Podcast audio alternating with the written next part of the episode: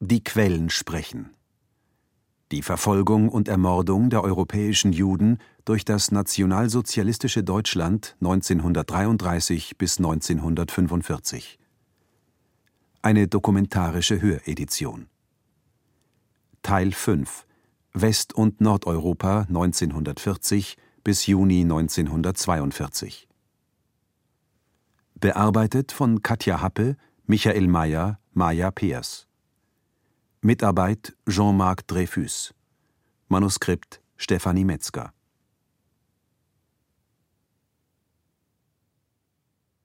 Dokument 525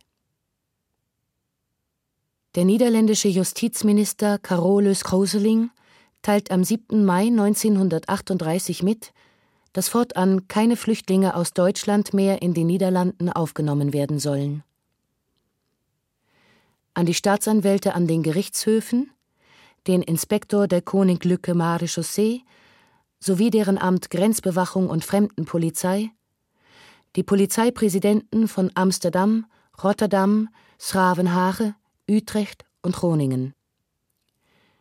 Ich erlaube mir, Ihnen mitzuteilen, dass sich die Regierung inzwischen näher mit dem Flüchtlingsproblem beschäftigen musste.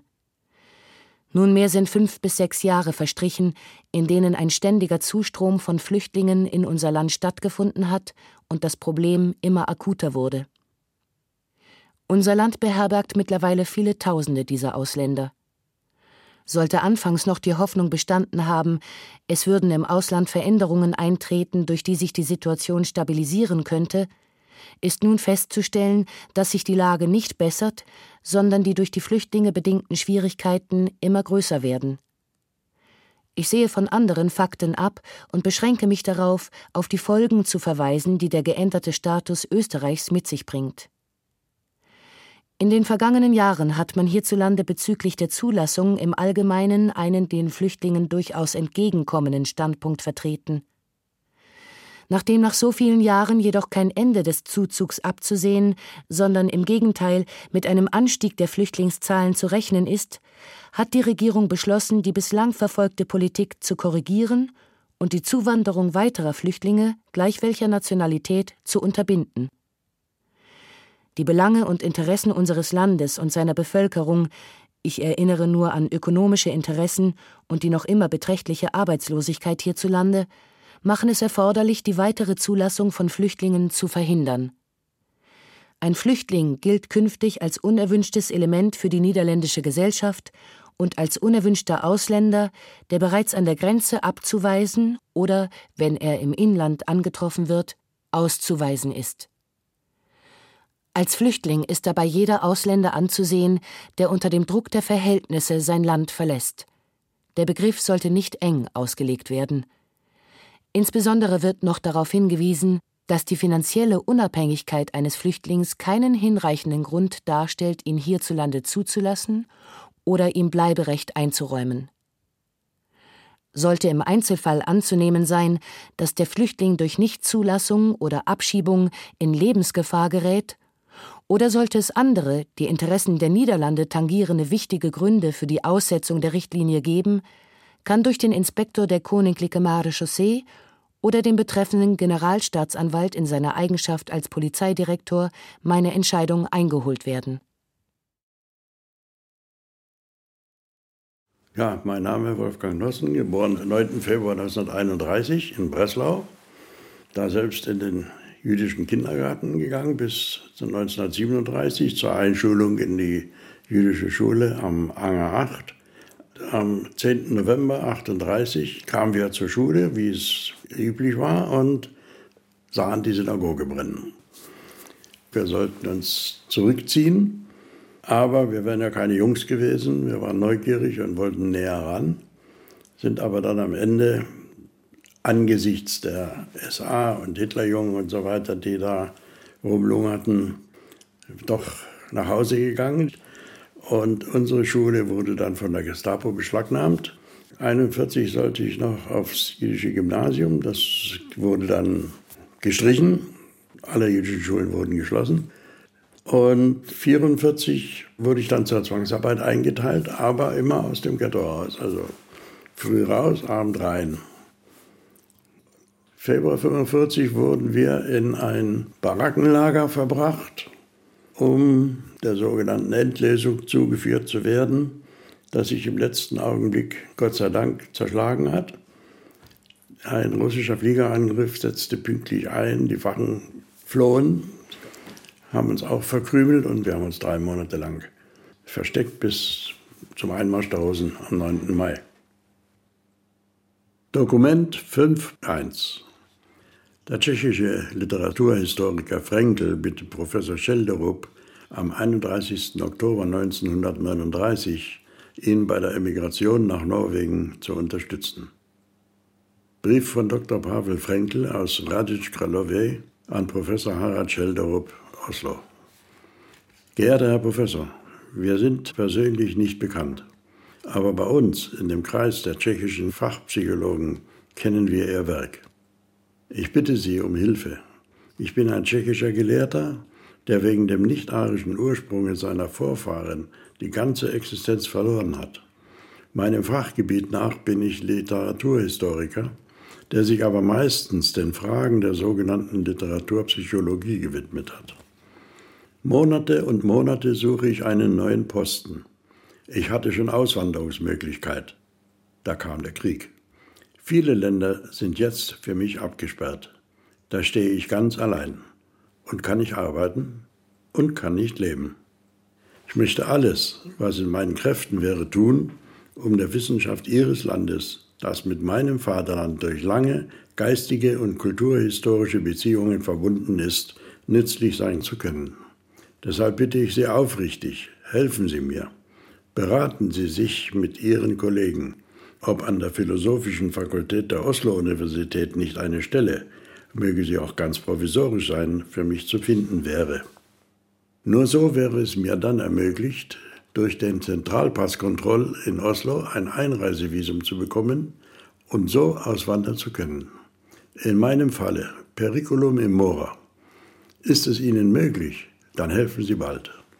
Ein Mensch, dessen ganzes Schicksal vollkommen unschuldig zusammengestürzt ist, ich war doch nicht für den Ursprung meiner Vorfahren verantwortlich, kommt da zu einem Menschen, ein geistiger Arbeiter zu einem geistigen Arbeiter.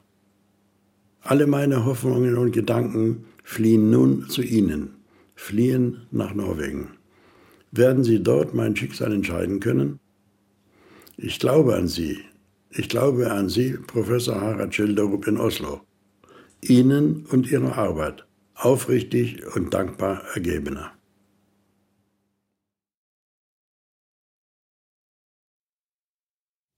Dokument 5, 148 Gerhard Wolf berichtet belgischen Bekannten am 16. Februar 1940 vom Tod seiner Tochter in der Internierungshaft und bittet dringend um Hilfe bei der Rückkehr nach Belgien.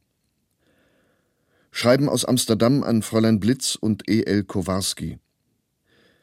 Sehr geehrtes Fräulein Blitz, sehr geehrter Herr Kowarski, in größter Not und allergrößter Verzweiflung schreiben wir diese Zeilen in der Hoffnung, bei Ihnen Rat und Beistand zu finden, nachdem Sie für uns immer so viel Interesse gezeigt haben. Wir sind seinerzeit von Eschen aus direkt in Haft genommen worden, ich auf der Fremdenpolizei, meine Frau und das Kind in einem Frauenhaus. Es bestand keine Möglichkeit, dagegen etwas zu unternehmen. Am ersten Tage hat man uns bei der Vernehmung gedroht, uns sofort nach Deutschland zurückzuschicken. Im Übrigen ist diese Gefahr auch heute noch nicht gebannt. Nachdem wir nun acht Wochen in Haft waren, ist unser geliebtes kleines Mädelchen an den Folgen dieser Haft gestorben. Es ist an diesem unschuldigen Kindchen ein glatter Mord verübt worden und wir sind nicht in der Lage, die Schuldigen zur Rechenschaft zu ziehen. Wie es hier steht, können Sie ja daraus ersehen, dass man überhaupt Frauen mit Babys in Haft zu setzen fertigbringt. Am 12. diesen Monats ist unser Kind gestorben, am 14. diesen Monats haben wir es auf dem jüdischen Friedhof hier beerdigt. Einen Tag nach dem Tode des Kindes wurden wir vorläufig auf freien Fuß gesetzt. Sie können sich also unsere Verfassung vorstellen. Acht Wochen Haft und der Tod und Verlust unserer einzigen Freude und unserer ganzen Hoffnung. Wir beide sind mit unseren Nerven vollkommen fertig. Aber das Mitleid und Schuldgefühl der holländischen Behörden hat nur drei Tage gedauert. Heute wurde ich vom Internierungskommissar vernommen und es wurde uns zu allem unseren Leid ein neuer schwerer Schlag versetzt. Ich soll in einigen Tagen in ein Internierungslager kommen und meine arme Frau in diesem entsetzlichen Seelen- und Körperzustand allein lassen. Wenn Sie sie sehen würden, würden Sie sie nicht wiedererkennen, und ich bin überzeugt, dass sie eine nochmalige Trennung einfach nicht überleben wird. Sie kennt hier keinen Menschen und hat keinen, der sich um sie bekümmert, zumal das hiesige jüdische Komitee sie als Christin nicht anerkennt. Das Einzige, was uns aus dieser katastrophalen Situation retten könnte, wäre eine Rückkehr nach Belgien. Ich wäre Ihnen nun sehr dankbar, wenn Sie mir umgehend mitteilen würden, ob eine solche möglich ist und wenn Sie das Notwendige unternehmen würden. Ich habe nur wenige Tage Zeit, um die größte Katastrophe für uns zu verhindern, und wir bitten Sie, uns entsprechend schnell direkt zu antworten. Wir danken Ihnen herzlichst und wissen, dass Sie an unserer Trauer und verzweifelten Lage Anteil nehmen und uns zu helfen versuchen werden. Wir verbleiben mit den besten Grüßen an Sie beide sowie Fräulein Kupisanow, Ihrer Ergebenen.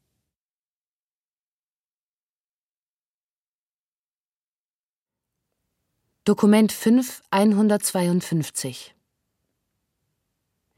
Edith Goldapper berichtet über ihre Flucht aus Belgien nach Frankreich im Mai und Juni 1940. Handschriftliches Tagebuch Einträge vom 10.05.1940 bis Mitte Juni 1940. Jawohl, es ist der 10. Mai 1940. Der Krieg in Belgien hat angefangen. So schrecklich das auch klingen mag, es ist Tatsache. Eine Panik herrscht bei uns. Bei jedem Alarm, den man aus Reusbruck oder Brüssel hört, stürzen wir in den Keller. In jeder Freizeit versuchen wir einen Schützengraben herzustellen. Auch der gelingt und er wird von uns benützt. Mittlerweile versucht Frau Frank, ob es nicht irgendwie eine Möglichkeit gäbe, dass wir flüchten könnten. Es ist der 14. Mai. Unsere Sachen müssen schnell gepackt sein, denn bald müssen wir am Bahnhof von Srabeck sein. Leider dürfen wir nicht mehr als zwei Aktenmappen mitnehmen. Gerade das Nötigste hinein und viel angezogen. Meine restlichen zwei Koffer stelle ich zum Teil gepackt wieder auf den Boden zurück. Mittlerweile ist es vier Uhr nachmittags geworden. Alle stehen wir bewaffnet mit unserem spärlichen Gepäck am Haustor. Samt Madame Frank und Mademoiselle Lea sind wir ungefähr 35 Personen. Ach, es ist ein trauriger Anblick, wie wir alle zur Tram marschieren und von unserem geliebten Home General Bernheim Abschied nehmen müssen. In Anderlecht angekommen, gehen wir erst ins Jugendheim und holen die Jungens ab, deren Direktor Monsieur Gaspard de Wey ist. Mit denen zusammen ziehen wir nach Schrabeck zu. In den Zug können wir erst um elf Uhr nachts einsteigen, so müssen wir uns noch fünf Stunden auf dem vollgepropften Bahnhof abquälen. Endlich bekommen wir Platz, und zwar in einem herrlichen Viehwagen. Ein Waggon für die Jungens, ein anderer für uns. Langsam setzt sich der Zug in Bewegung. Wir fahren irgendwo hin, ins Ungewisse. Keine Ahnung in welches Land. Von zu Hause haben wir genügend Proviant zum Essen mitgenommen, so dass wir diesbezüglich nichts zu befürchten haben. Außerdem gibt es überall in jeder Stadt, wo wir halten, gute Leute, die uns zu essen bringen. So sind wir schon anderthalb Tage unterwegs, haben aber auch schon erfahren, dass wir nach Frankreich fahren. Toiletten gibt es in unserem herrlichen Waggon nicht, so ist das eine der schwierigsten Fragen, die zu lösen ist. Aussteigen kann man sehr schwer, denn der Zug hält in sehr komischen Abständen. In der Nacht mache ich kaum ein Auge zu. Besonders heute Nacht, wo wir in Abbeville in der Nähe von Dieppe waren und ein großes Bombardement hatten. Jetzt sind wir in Dieppe. Lange haben wir hier Aufenthalt. Man stellt fest, dass ein Zug nach uns beschädigt worden ist. Auch aus dieser Aufregung kommen wir gut durch. Vier Tage und vier Nächte sind wir schon unterwegs, aber nun auch am Ziel. Wir haben Toulouse erreicht. Hier steigen wir aber nicht aus. Etwas weiter in Villefranche-Lauragais. Von hier aus führt uns ein Autobus weiter nach Serpa-Nayou. In einem Schloss würden wir untergebracht werden, sagt man uns. Aber wie groß ist nun die Enttäuschung, da wir ein altes, zerfallenes Haus erblicken. Das Schloss allerdings ist zehn Minuten weiter, aber nicht für uns bestimmt. Wir betreten das Haus. Kein Tisch, kein Stuhl, kein Bett. Eine richtige Wüste. Unsere Sachen legen wir in eine Ecke, und dann versuchen wir bei den Bauern von gegenüber etwas Holz zu bekommen. Bald haben unsere Jungens einige Tische und Bänke gezimmert, und wir können das Abendbrot einnehmen, das uns die Bauern bringen. In verschiedenen anderen Zimmern legt man Stroh hinein. Dort werden wir dann schlafen. So bleiben wir ungefähr drei Wochen. Dann bekommen wir Bretter und die Jungens stellen Betten her. Es ist alles sehr primitiv, aber wir sind ungeheuer glücklich.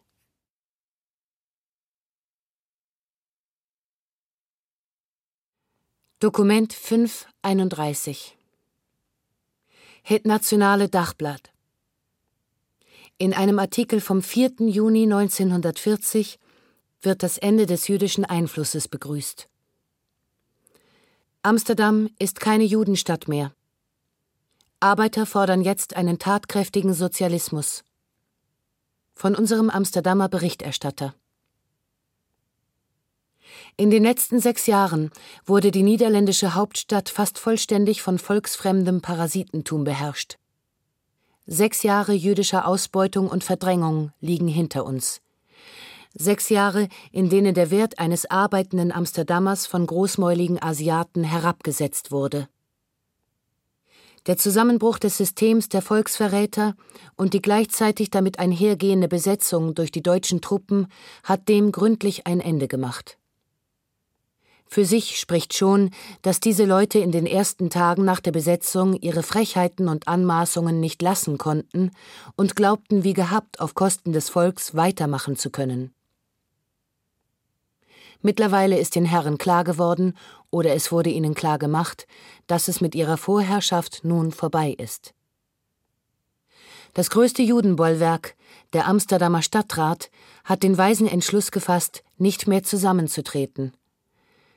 Die Ausbeutung der Mitarbeiter in den jüdischen Warenhäusern wurde durch die neu verordneten Schließzeiten über Mittag und am Abend eingeschränkt. Die täglichen Hetzaktionen auf der Straße sind endgültig gestoppt worden. Nun werden Zeitungen nur noch von Niederländern verkauft, und zwar auf anständige Art und Weise. Die Immigranten, sofern nicht abgereist, verhalten sich vollkommen ruhig und versuchen eilig, andere parasitäre Geschäfte den Goyim zu übergeben. Viele der Herren waren klug genug, die großen jüdischen Schriftzüge an Häusern und Geschäften zu entfernen. Auch die meisten Vergnügungsstätten können mittlerweile wieder ohne Ärgernisse besucht werden. Kurzum, Amsterdam beginnt wieder menschlich auszusehen. Das Stadtbild, das seit 1933 mit der Zeit immer palästinischer wurde, wird von Tag zu Tag wieder niederländischer. Mit der in vielerlei Hinsicht praktizierten Bevorzugung von Juden ist es nun jedenfalls vorbei.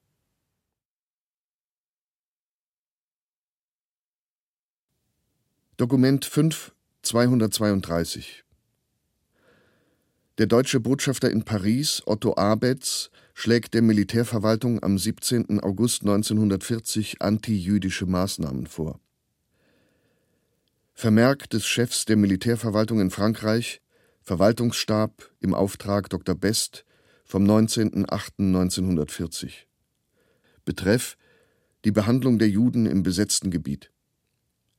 Vermerk Der Botschafter Abetz hat in einer Besprechung am 17.08.40 angeregt, die Militärverwaltung in Frankreich möge a.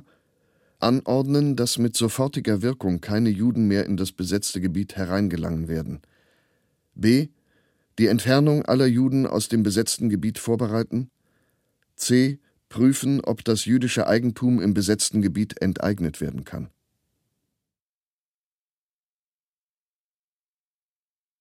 Dokument 5 241 Im Judenstatut vom 3. Oktober 1940 definiert die französische Regierung den Begriff Jude und erlässt Berufsverbote. Gesetz über das Statut der Juden. Wir, Marschall von Frankreich, Oberhaupt des französischen Staates, verfügen nach Anhörung des Ministerrats Artikel 1 Als Jude, der von diesem Gesetz betroffen ist, wird jede Person angesehen, die von drei Großelternteilen jüdischer Rasse abstammt oder aber von zwei Großelternteilen derselben Rasse, wenn ihr Ehepartner auch Jude ist.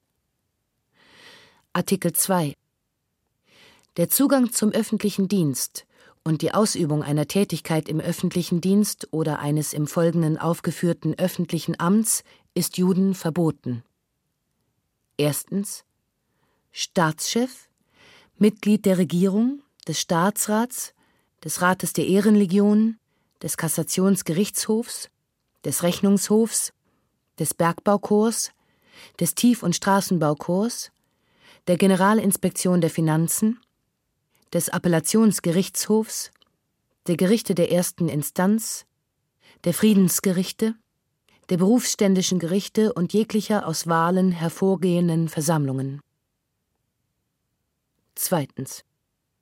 Beamter oder Angestellter des Außenministeriums, Staatssekretär, Abteilungsleiter oder Referatsleiter in der Ministerialbürokratie, Präfekt, Unterpräfekt, Generalsekretär der Präfekturen, Generalinspekteur der Verwaltungsabteilung des Innenministeriums, Beamter jedweden Grades in allen Polizeidiensten.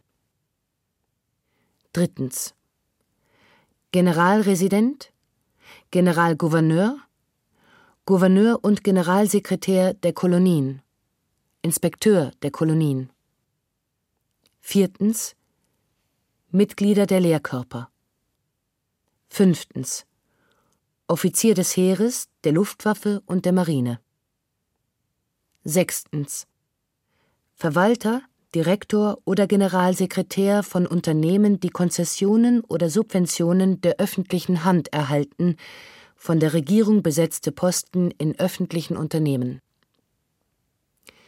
Artikel 3 Der Zugang zum öffentlichen Dienst und die Ausübung einer Tätigkeit im öffentlichen Dienst, die nicht in Artikel 2 aufgeführt ist, wird Juden nur dann gestattet, wenn sie eine der folgenden Bedingungen erfüllen. A. Inhaber eines Frontkämpferausweises 1914 bis 1918 oder ehrenvolle Erwähnung während des Krieges 1914 bis 1918. B. Ehrenvolle Erwähnung in einem Tagesbefehl im Verlauf des Krieges 1939 bis 1940. C. Träger des Ordens der Ehrenlegion für militärische Verdienste oder der Militärmedaille.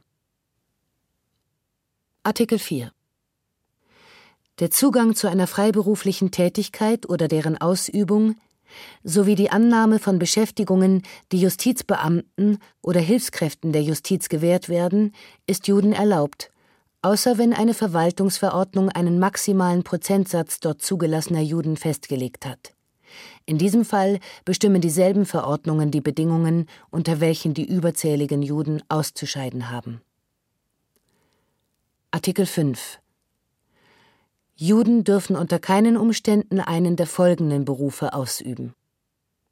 Direktor, Geschäftsführer oder Redakteur von Zeitungen, Zeitschriften, Nachrichtenagenturen oder Periodika, mit Ausnahme jener, die ausschließlich wissenschaftlichen Inhalts sind. Direktor, Verwalter oder Geschäftsführer von Unternehmen, welche die Herstellung, die Verteilung oder die Vorführung von Kinofilmen zum Ziel haben. Regisseur, Aufnahmeleiter, Drehbuchautor, Direktor, Verwalter oder Geschäftsführer von Theater- oder Kinosälen, Schauspielunternehmer, Direktor, Verwalter oder Geschäftsführer jeglicher Unternehmen im Bereich des Rundfunks. Verabschiedet in Vichy am 3. Oktober 1940 Philippe Pétain, Marschall von Frankreich, Oberhaupt des französischen Staates.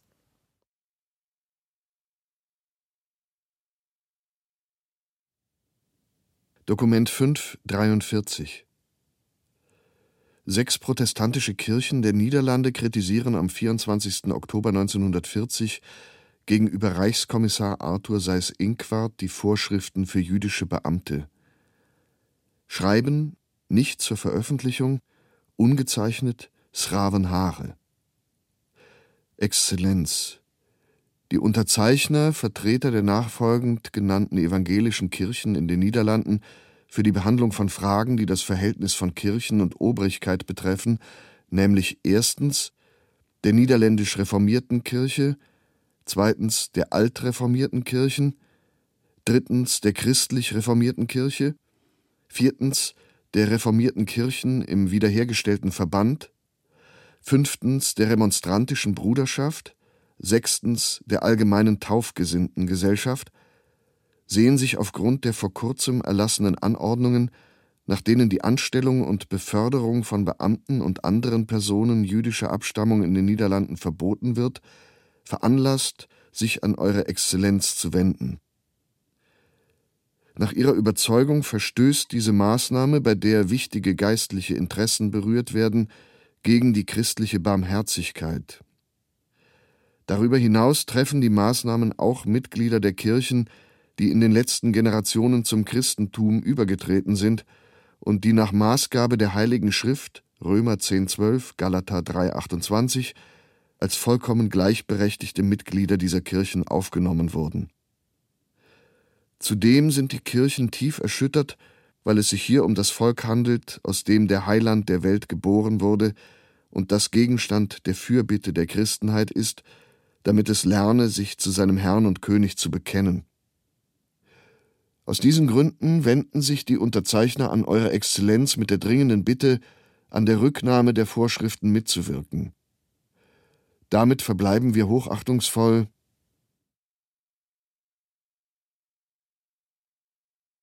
Ja, ich äh, heiße Kurt Meyer. Ich bin in Kippenheim geboren, im Schwarzwald in der Nähe von Lahr. Und äh, bis zu zehn Jahre alt war ich in äh, Kippenheim und später in einer jüdischen Schule in Freiburg. Dann im Oktober, am 22. Oktober 1940 sind wir deportiert worden. Das war die erste Judendeportation in Deutschland, nicht anderswo, nur in Baden, Rheinland-Pfalz. Und wir waren in dem Lager Gürs in Südfrankreich und kamen später glücklicherweise nach USA. Dokument 5257 Raimund Raoul Lambert schildert vom 24. Juli bis 20. Dezember 1940, wie sich das Leben für die Juden in Frankreich verändert hat. Handschriftliches Tagebuch. Marseille, den 2. Oktober 1940. Eine der traurigsten Erinnerungen meines Lebens. Heute Morgen entnahm ich der Presse, der Ministerrat beschleunigt die Ausarbeitung und die Fertigstellung des Judenstatuts. Es könnte also sein, dass ich in einigen Tagen ein minderwertiger Bürger sein werde, dass meine Söhne von Geburt, Kultur und Glauben Franzosen brutal und grausam aus der französischen Gemeinschaft ausgestoßen werden. Ist das möglich? Ich kann es nicht glauben. Frankreich ist nicht mehr Frankreich. Ich wiederhole mich. Deutschland hat das Sagen. Damit will ich diese Beleidigung unserer ganzen Geschichte rechtfertigen. Aber ich kann es immer noch nicht fassen. Marseille, den 19. Oktober 1940. Ich erfuhr gestern Morgen durch ein vorbereitendes, schreckliches und ungerechtes Kommuniqué vom Judenstatut, gestern Abend dann durch den im Amtsblatt veröffentlichten Text. Der Marschall und sein Stab unterstehen Hitlers Befehlen. Sie verfügen über meine Person sowie über die Zukunft meiner Kinder. Die französischen Juden, selbst jene, die für das Vaterland gefallen sind, haben sich nie assimiliert. Der Rassismus ist zur Richtlinie des neuen Staates geworden. Welche Schande! Ich kann diese Verneinung von Gerechtigkeit und wissenschaftlicher Wahrheit noch nicht begreifen. Alle meine Illusionen stürzen in sich zusammen. Ich habe Angst, nicht um mich, sondern um mein Land. Es kann nicht so weitergehen, das ist nicht möglich. In der Geschichtsschreibung wird später diese Abschaffung der Erklärung der Menschenrechte im Jahre 1940 wie ein neuerlicher Widerruf des Edikts von Nantes erscheinen. Ich werde niemals das Land verlassen, für das ich beinahe getötet worden wäre. Doch werden meine Söhne hier leben können, wenn man sie daran hindert, ihren beruflichen Werdegang frei zu wählen, ich darf aus Gründen des Blutes nicht mehr schreiben. Ich bin nicht mehr Offizier. Wäre ich Professor, würde ich entlassen, weil ich Jude bin. Ich kann das noch nicht glauben. Zwei Hypothesen. Entweder wird Deutschland von den Angloamerikanern besiegt und die Menschheit ist gerettet, oder Deutschland gewinnt und eine hundertjährige Nacht senkt sich über Europa. Das Judentum wird überleben, wie im Mittelalter, aber welches Leid stellt es dar, ein Bürger zweiten Ranges zu sein, wenn man bereits im Genuss aller Freiheiten war, da man die Herabstufung nicht verdient hat.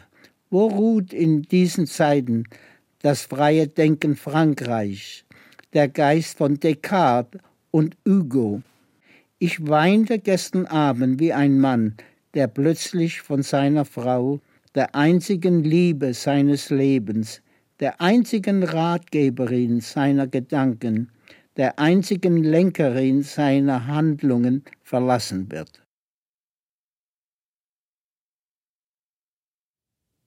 Dokument 5 157 die belgischen Generalsekretäre lehnen es am 11. Oktober 1940 ab, die Anweisungen der deutschen Militärverwaltung zur wirtschaftlichen Ausgrenzung der Juden zu befolgen. Protokoll der Ausschusssitzung der Generalsekretäre Der dritte Punkt der Tagesordnung bezieht sich auf eine sehr ernste Frage, die Herr Vossen im Detail ausführt. Er ist mit General von Kraushaar zusammengetroffen, der ihm bekannt gab, dass die deutschen Behörden die Absicht hätten, die Juden aus dem Wirtschaftsleben des Landes auszuschalten. Erstens, jüdische Bürger müssten sich registrieren lassen und ihr Eigentum anmelden. Zweitens, alle von ihnen geführten Einrichtungen müssten auf ihrem Schaufenster eine Aufschrift haben, die besagt, dass der Inhaber Jude ist. Drittens, alle Juden, die zu einem bestimmten Zeitpunkt nicht ins Land zurückgekehrt seien, würden des belgischen Territoriums verwiesen. Die deutsche Besatzungsbehörde hat die Absicht, die Generalsekretäre aufzufordern, selbst geeignete Maßnahmen zu ergreifen, um ihre Forderungen umzusetzen. Weigerten sich die belgischen Behörden dies zu tun, würde es dem Generalsekretär des Innenministeriums übertragen, eine diesbezügliche deutsche Verordnung in Kraft zu setzen im Falle einer Weigerung seinerseits würde die Militärbehörde selbst die notwendigen Maßnahmen ergreifen, doch es widerstrebe ihr, auf diese Vorgehensweise zurückzugreifen. Im Verlauf der Unterredung unterstrich Herr Vossen, dass die belgische Verfassung mit Artikel 7 die individuelle Freiheit und mit Artikel 14 die Religionsfreiheit garantiere Außerdem werde allen Bürgern Belgiens die Freiheit der öffentlichen Religionsausübung sowie die freie Meinungsäußerung zugesichert. Nach einem kurzen Meinungsaustausch sind die Mitglieder einstimmig der Ansicht, dass die Generalsekretäre sich nicht dazu hergeben können, die Wünsche oder die Anordnungen der deutschen Behörden auszuführen. Herr Vossen wird beauftragt, General von Kraushaar in diesem Sinne zu antworten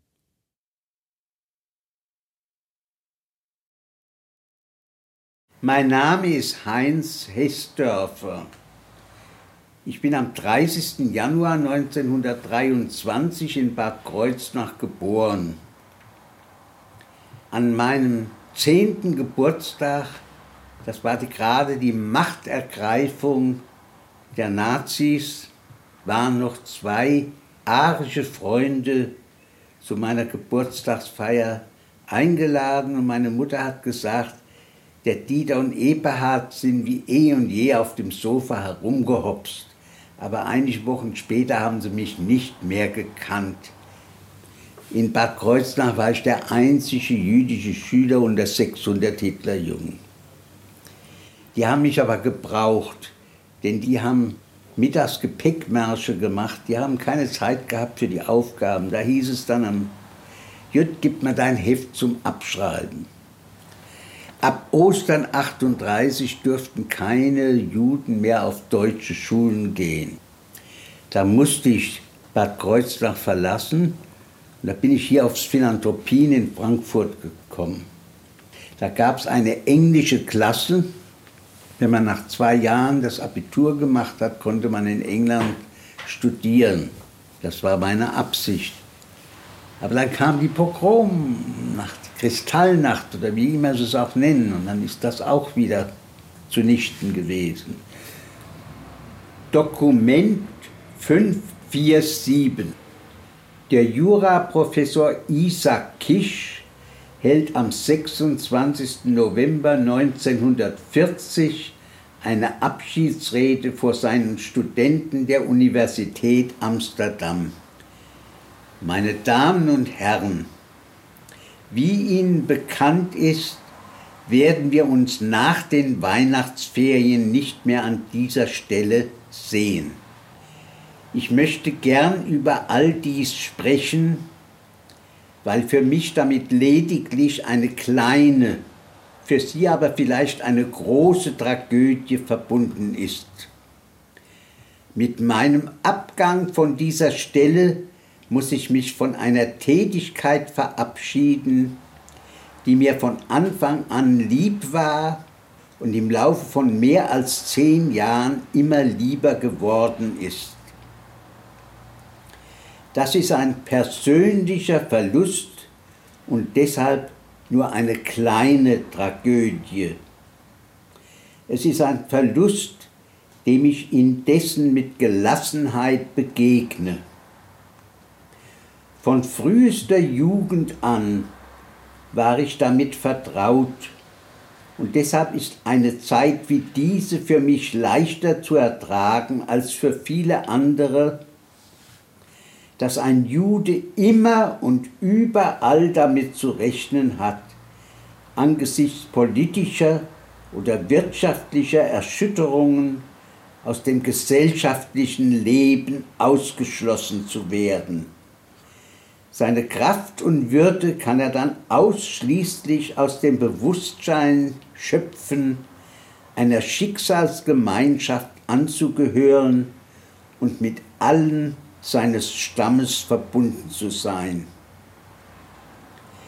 Insofern mache ich mir heute mehr Sorgen um Sie als um mich, denn Ihr Teil wird unter Umständen die größere Tragödie sein. Das niederländische Volk hat über Jahrhunderte hinweg Einflüsse von außen aufgenommen, verarbeitet und sich zu eigen gemacht. Diese Fähigkeit hat sich zum Vorteil aller Ausländer, Flüchtlinge, Juden, und eines jeden ausgewirkt, der aufgrund seiner Religion oder Abstammung verfolgt wurde und hier eine Heimat gefunden hat. Umgekehrt hat das auch den Wohlstand dieses guten Landes befördert. Es gereicht dem niederländischen Volk zur Ehre, dass es eine derartige Größe auf ethischem Gebiet gezeigt hat auf dem auch ein kleines Volk groß sein kann. Inzwischen wird jedoch eine neue Lehre verbreitet. Ein Volk habe nur dann Ehre und sei groß, wenn es fremde Einflüsse abweise. Ich kann das nicht akzeptieren.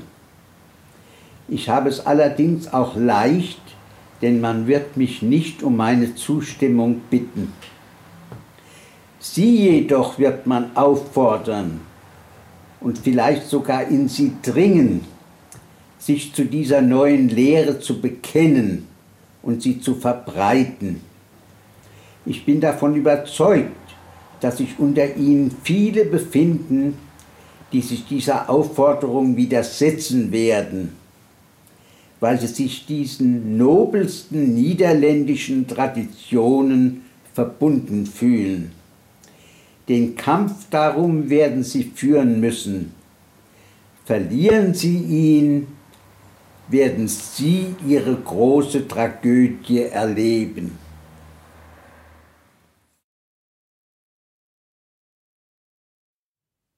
Dokument 548 Der Berliner Verleger Erich Erdmenger fordert am 26. November 1940 die Wirtschaftsprüfstelle Den Haag auf, ihm jüdische Firmen zu nennen, die er übernehmen könnte.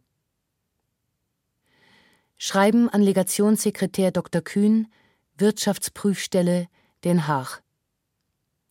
Sehr geehrter Herr Dr. Kühn, wie Sie vielleicht noch wissen, arbeite ich mit der Deutschen Handelskammer für die Niederlande zusammen. Das heißt, ich bin die deutsche Anzeigenverwaltung des Kammerblattes. Ich habe darüber hinaus am Hollandgeschäft, soweit meine Branche dabei in Betracht kommt, lebhaftes Interesse. Deshalb wäre ich Ihnen sehr zu Dank verbunden, wenn, sofern im Adressbuch oder Fachzeitschriftengewerbe irgendein gutes Objekt arisiert werden soll, die Wirtschaftsprüfstelle mich darüber verständigen könnte.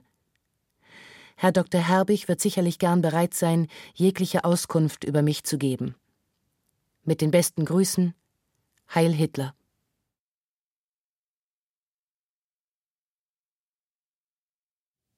Dokument 5, 205 Der Justizminister der Exilregierung fordert den Gesandten Luxemburgs in Washington am 8. Februar 1941 auf, sich um Asylmöglichkeiten für verfolgte luxemburgische Juden zu bemühen.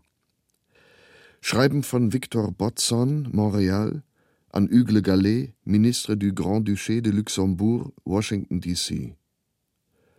Sehr geehrter Herr Minister, direkt aus Lissabon erreicht uns die aus einer luxemburgischen Quelle stammende Nachricht, dass sämtliche Luxemburger jüdischer Herkunft das Großherzogtum bis zum 30. April dieses Jahres verlassen müssen.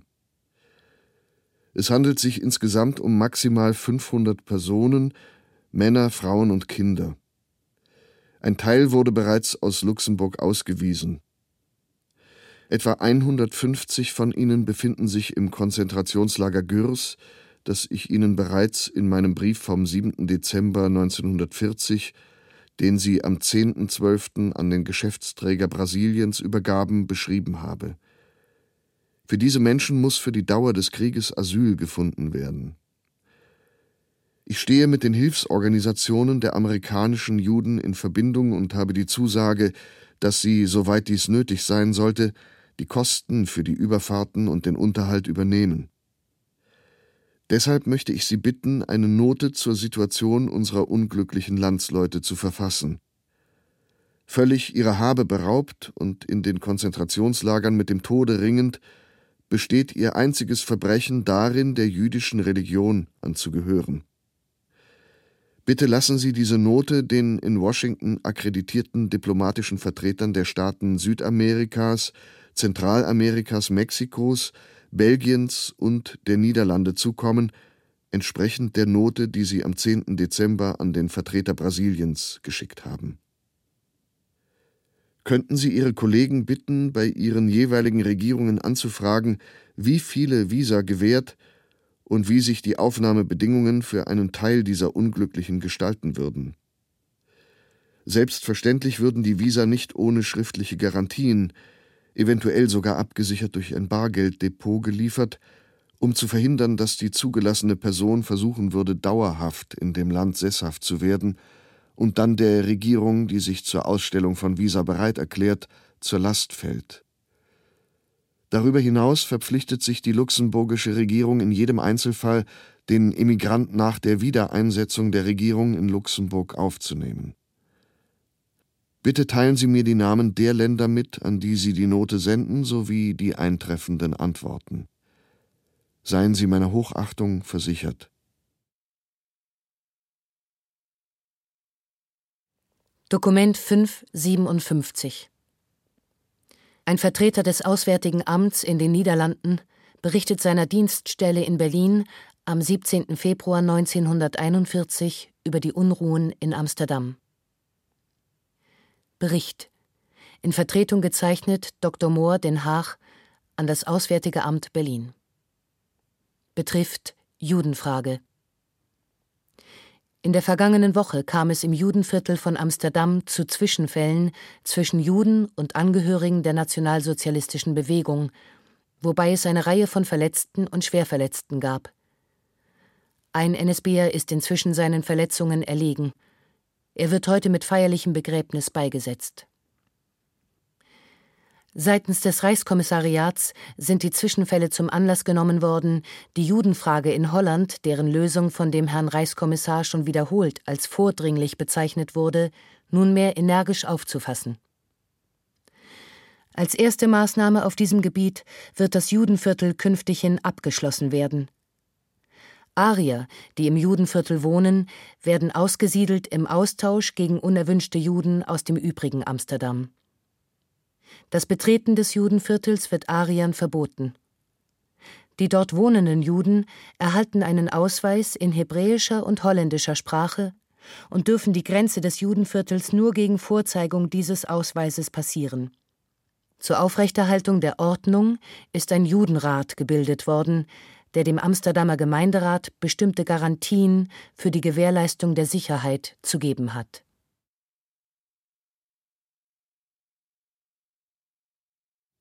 Dokument 564 Petronella Diderica Sunderwan schildert am 26. Februar 1941 in ihrem Tagebuch ihre Eindrücke vom Februarstreik in Amsterdam. Handschriftliches Tagebuch, Eintrag vom 26.02.1941.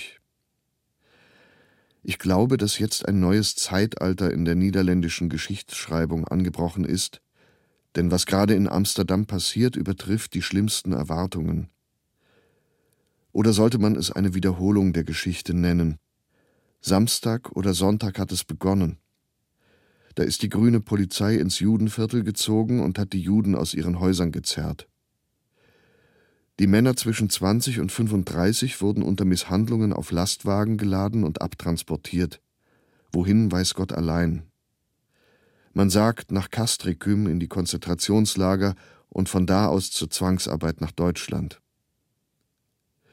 Das schreibt sich so leicht hin, aber die Dinge, die sich dabei wohl abgespielt haben, müssen so menschenunwürdig gewesen sein, dass einigen aus dem Büro, die sie beobachten konnten, übel wurde davon.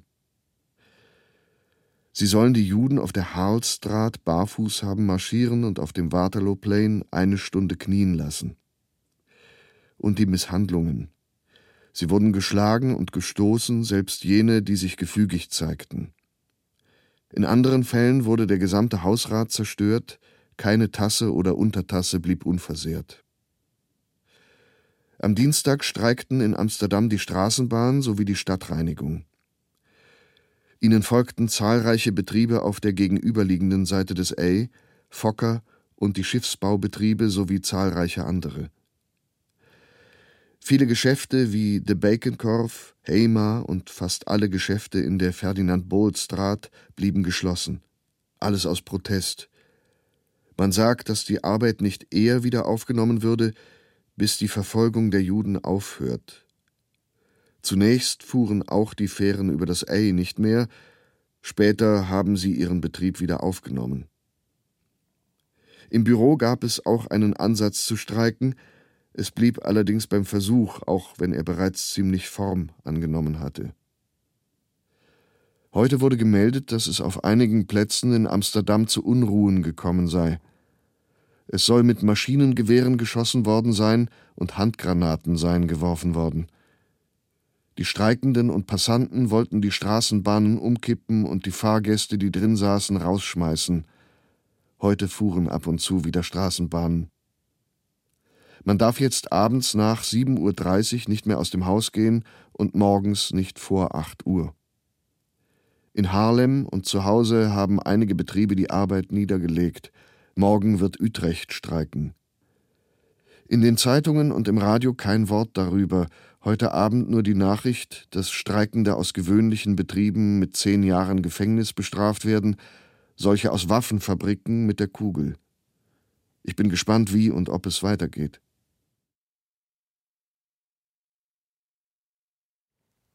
Dokument 5 262 The Manchester Guardian In einem Artikel vom 11. März 1941 wird die Lage deutscher Juden im französischen Internierungslager Gürs geschildert. Deutsche Juden in französischen Lagern. Schreckliche Zustände. Von unserem ehemaligen Pariser Korrespondenten. Besonders charakteristisch für die Beziehungen zwischen Berlin und Vichy ist die Deportation einer großen Zahl deutscher Juden von Deutschland aus in Lager im unbesetzten Frankreich. Laval betrachtete diesen französischen Beitrag zur deutschen Barbarei offenbar als Teil der neuen Ordnung. Das berüchtigste dieser Lager ist das Camp de Gurs im Departement Basse-Pyrénées. Noch immer sind unter seinen unglückseligen Insassen viele Soldaten der spanischen Republikaner, die seit Februar 1939 in französischen Lagern inhaftiert sind. Im November und Dezember kam eine große Zahl deutscher Juden dazu, und dieser Prozess hält offenbar an, obwohl Laval der Vichy-Regierung nicht mehr angehört. Das Lager wird von französischer Bereitschaftspolizei unter dem Befehl deutscher Gestapo-Offiziere betrieben. Im Folgenden Auszüge eines Briefes aus dem Camp de Gurs. Er wurde im Dezember geschrieben. Dies ist die sechste Woche für mich und meine Leidensgenossen, und ich bin noch am Leben. Es ist erstaunlich, was Menschen aushalten können. Sie werden über mich wohl von Frau X gehört haben. Einmal hat Frau X mir Geld schicken können, so dass ich zusätzliches Essen in den Kantinen kaufen konnte. Wir hatten nämlich alles über 100 Mark abgeben müssen. Wir hungern und frieren, und die Nächte sind eisig. Man redet davon, dass es besser werden soll, aber niemand weiß, wohin wir gebracht werden, genauso wenig wie wir wussten, wohin wir aus Baden und der Pfalz gebracht wurden. Die Fahrt dauerte drei Tage und Nächte. Einige der Leute waren 80 und 90 Jahre alt, und wir waren bei unserer Ankunft völlig erschöpft. Wer in den Freitod ging, hatte recht, und es waren nicht wenige. Wir haben etwa zwölf Tote jeden Tag meistens Alte und Kranke.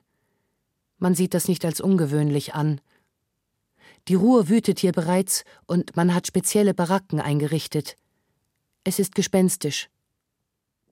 Sie haben für uns Juden den richtigen Platz gefunden.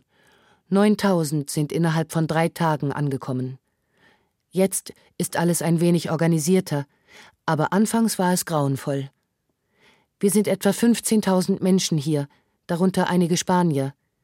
Man hat Kinderbaracken eingerichtet. Bald werde ich in Kälte und Schlamm nach den Kranken sehen müssen.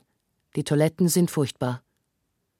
Männer und Frauen leben hinter Stacheldraht, sind getrennt und dürfen einander nur für wenige Stunden pro Woche sehen und sprechen. Man sagt, dieses Lager sei das schlimmste in Frankreich. Die Männer, die aus Cyprien kommen, bestätigen das. Cyprien ist für andere Dinge berüchtigt. Zum Frühstück bekommen wir eine Tasse schwarzen Kaffee, zum Mittag einen Teller Suppe, zum Abend einen Teller Suppe. Am Morgen wird Brot verteilt, für gewöhnlich ein Leib für acht Personen.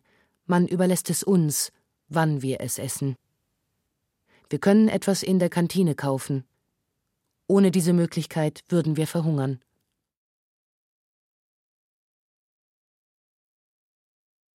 Dokument 589 Der Befehlshaber der Sicherheitspolizei und des Sicherheitsdienstes für die besetzten niederländischen Gebiete, Dr. Wilhelm Harster, klärt am 28. August 1941 die Zuständigkeiten des neu geschaffenen Sonderreferats J im Hinblick auf die Aussiedlung aller Juden. Geheimes Schreiben von SS-Standartenführer und Oberst der Polizei, gezeichnet Dr. Haster, Den Haag. An alle Gruppen und Referate im Hause. An alle Außenstellen. An die zentrale Ein- und Ausreisestelle. Die Ein- und Ausreisestellen in Den Haag, Amsterdam, Rotterdam und Maastricht und an die Zentralstelle für jüdische Auswanderung Amsterdam. Betrifft Geschäftsverteilung auf dem Gebiet der Judenfrage. Erstens. Zur Bekämpfung des Judentums in seiner Gesamtheit, deren Ziel die Endlösung der Judenfrage durch Aussiedlung sämtlicher Juden ist, habe ich ein mir unmittelbar unterstehendes Sonderreferat J geschaffen. Zum Geschäftsbereich dieses Sonderreferates gehören insbesondere a. Stellungnahmen zu einschlägigen Verordnungen und Erlassen des Reichskommissars für die besetzten niederländischen Gebiete, der Generalkommissare und nachgeordneter Dienststellen. B der Ausbau der sicherheitspolizeilichen Zuständigkeiten mit dem Ziel der Gesamtlenkung des jüdischen Lebens durch die Sicherheitspolizei. Im Einzelnen gehören hierzu die Behandlung des Judenrates, die jüdischen Organisationen, die jüdische Presse, der Arbeitseinsatz von Juden, das jüdische Schulwesen und die Umschulung sowie die Anstalts- und offene Fürsorge. C aus- und Einwanderungsgenehmigungen. D. Ausarbeitung von Richtlinien für die Zentralstelle für jüdische Auswanderung Amsterdam. E. Die Hortung des jüdischen Vermögens.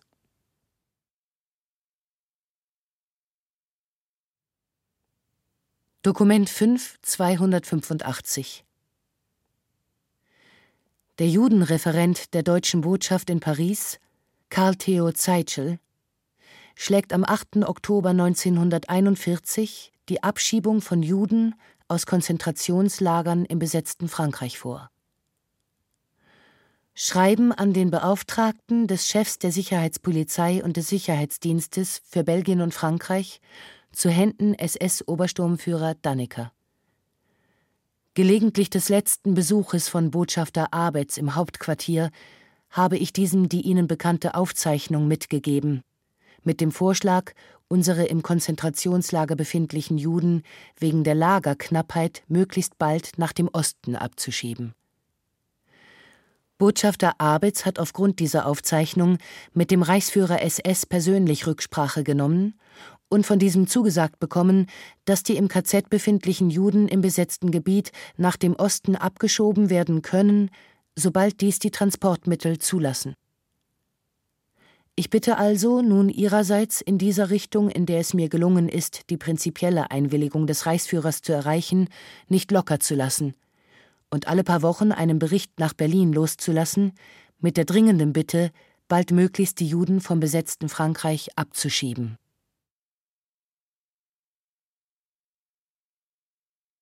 Mein Name ist Ursula Mamlock. Ich bin 1923 am 1. Februar geboren, und zwar in Berlin. Ich habe dort 16 Jahre gelebt. Dann musste ich auswandern und bin nach Guayaquil, Ecuador gekommen mit meinen Eltern. Von da aus bin ich durch einen Glückszufall dann alleine nach New York gekommen, wo ich meine Ausbildung in der Mannes School of Music hatte bei dem Dirigenten Georg Sell. Von da aus habe ich mehrere Lehrer gehabt, auch einen Bekannten, Stefan Wolpe, der auch ein Immigrant war und von, der aber nach Palästina ging und dann nach New York gekommen ist. Dokument 5216. Gisela Kahn erläutert ab 10. Oktober 1941 ihre Ausreisepläne und bittet darum, von der angekündigten Deportation nach Litzmannstadt ausgenommen zu werden.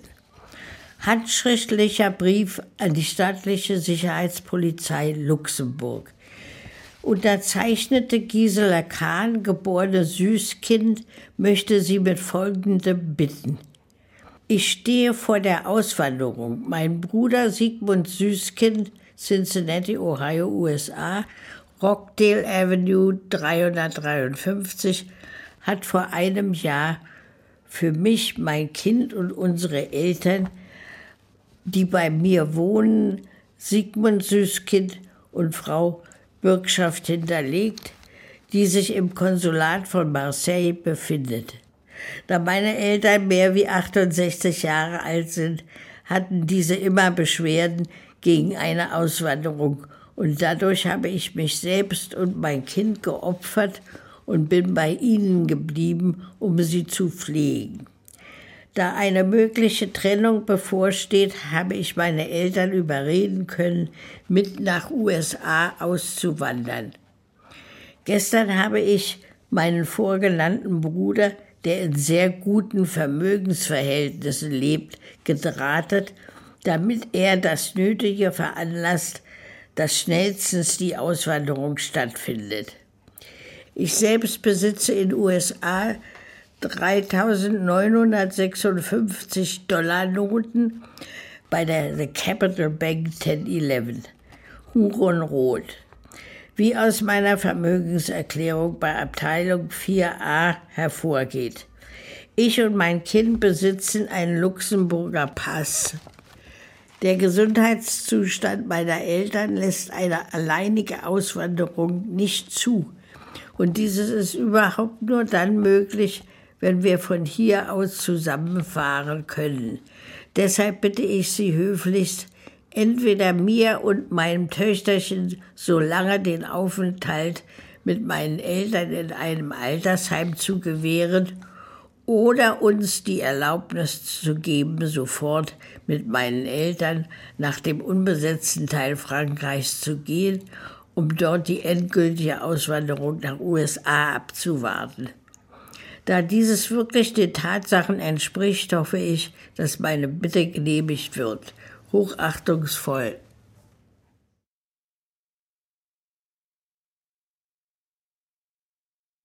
Dokument 5 217 Die israelitische Kultusgemeinde in Luxemburg schlägt der Gestapo am 13. Oktober 1941 vor, Alte und Kranke im Kloster Fünf Brunnen unterzubringen.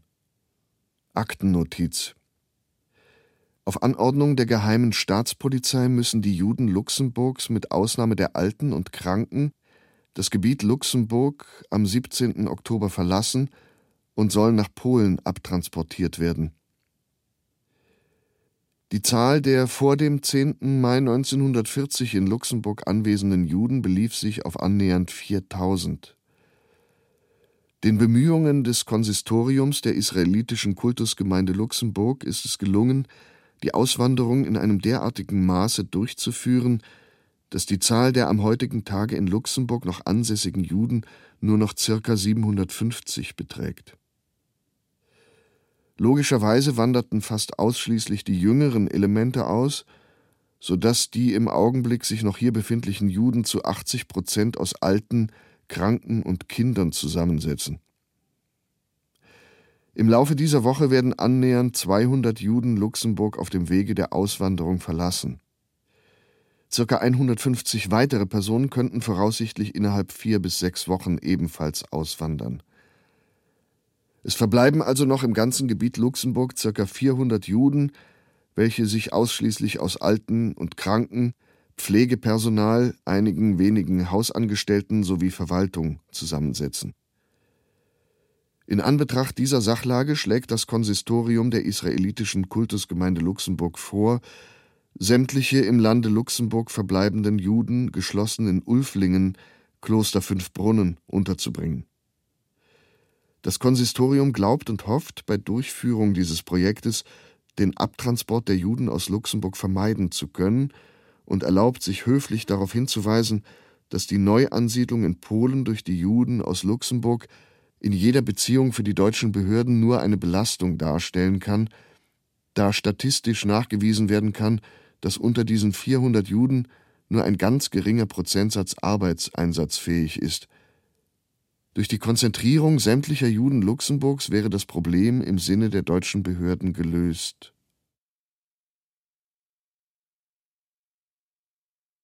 Dokument 5 286 das Reichssicherheitshauptamt verbietet den Juden am 23. Oktober 1941 die Auswanderung in Drittstaaten.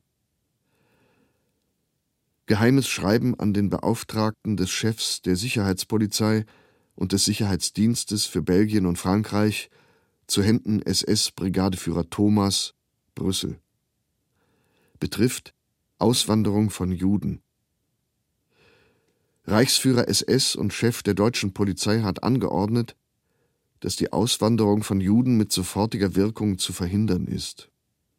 Die Evakuierungsaktionen bleiben hiervon unberührt. Ich bitte die in Frage kommenden innerdeutschen Behörden des dortigen Dienstbereiches von dieser Anordnung zu unterrichten.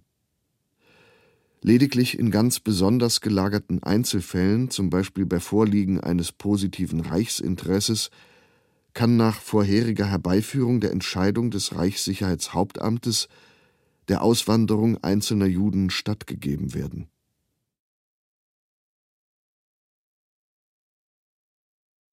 Dokument 516 Ein anonymer Verfasser berichtet im November 1941 über die Konfiszierung der Geschäfte von Juden im norwegischen Trondheim. Maschinenschriftlicher Vermerk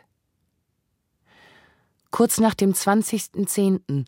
wurden drei Firmen, die der Familie Abrahamsen gehören, von der Staatspolizei geschlossen. Die Häuser der Familie und weiterer Besitz, Bankschließfächer, beschlagnahmt. Inhaber nicht verhaftet. Hausdurchsuchungen nach Waren in betreffenden Privatwohnungen. Dem Vernehmen nach sollen vier Mitglieder der Familie später die Stadt verlassen haben, ihr Schicksal unbekannt die verbliebenen Familienmitglieder, soweit bekannt, nicht verhaftet. Eine von Abrahamsens drei Firmen am 3.11. unter arischer Verwaltung wiedereröffnet. Der Familie wurde Zugang zu Geschäften verweigert. Die anderen Juden der Stadt reagierten bis Montag, 3.11. ruhig, weil alle annahmen, dass bei Abrahamsen Unregelmäßigkeiten oder Verstöße gegen die Rationierungsbestimmungen vorlagen. Montag, 3.11., schloss die Staatspolizei unter Leitung von Herrn Landgraf die Firma H. Klein. Der Seniorchef und der älteste Sohn wurden verhaftet und in Wollern inhaftiert, wegen angeblicher Verstöße unter anderem gegen Rationierungsbestimmungen, siehe DAX-Posten vom gleichen Abend und Adressawiesen 4.11. Klein Senior ist kränklich, Herzfehler. Medizin durfte ihm nicht ins Gefängnis gebracht werden wurde während Gefängnisaufenthalt ärztlicher Behandlung übergeben. Firma wegen Inventur noch immer geschlossen. Bedienungen bei Klein angewiesen, am nächsten Tag zu erscheinen, ausgenommen jene Angestellten, die zur Familie Klein gehören. Auf Anfrage eines Angestellten, ob es sich dabei um Judenverfolgung handele, verneinte Herr Landgraf. Das gleiche hat Herr Landgraf auch geäußert, nachdem weitere drei Firmen geschlossen worden waren. Als man sich am Dienstag wegen der Verhaftungen an die Deutschen wandte, erfuhr man unter anderem, dass dies nicht gegen Familie Klein gerichtet sei, sondern gegen die Juden in Trondheim. Die Verhältnisse, Geschäftsführung der Juden seien nicht korrekt. Freitagmittag, 7.11., schließt die Polizei, angeführt von Landgraf, die Firma A. Mendelssohn und Söhne. Der Firmenchef wird nach Wollern gebracht. Leiter des Versorgungsamts, Herr Möllerup, wird als Verwalter eingesetzt. Es wird nach allen Mendelssohn-Brüdern gefahndet, die verhaftet werden sollen. Dann wird Herr Landgraf in Kenntnis gesetzt, dass Studienrat Oskar Mendelssohn nichts mit der Firma zu tun hat. Er wurde bisher nicht verhaftet. Stattdessen wird eine Stunde später der Vater Aaron Mendelssohn verhaftet, nachdem sich die Polizei zwischenzeitlich einen Haftbefehl für Aaron Mendelssohn beschafft hatte. A. Mendelssohn ist 70 Jahre alt, vor sechs bis sieben Jahren aus der Firma ausgeschieden, hat nichts mehr mit der Firma zu tun. Ihm gehören aber die zwei Mietshäuser, wo unter anderem die Firma ihre Räume hat. Mendelssohn wohnt dort auch privat. Die Wertpapiere in Mendelssohn Seniors Privatsafe, die ihm selbst gehören, werden auf Verlangen der Polizei ausgehändigt. Die normale norwegische Polizei nimmt die Verhaftung vor. Nach diesen Ereignissen ist die Nervosität unter den Juden der Stadt groß, da alles deutlich auf eine Judenaktion hinweist. Wenn selbst ein so alter Mann wie Aaron Mendelssohn, der außerdem kein Geschäftsmann mehr ist und deshalb auch nicht der unkorrekten Geschäftsführung beschuldigt werden kann, verhaftet wird, ist das Schlimmste zu befürchten. Zumal eine Beschlagnahme nichtjüdischer Geschäfte nicht stattgefunden hat. Keiner der hier genannten Verhafteten wurde freigelassen. Es entsteht der Eindruck, dass man einer jüdischen Firma nach der anderen irgendwelche Unregelmäßigkeiten vorzuwerfen versucht. Das gibt der Aktion eine rechtmäßige Grundlage.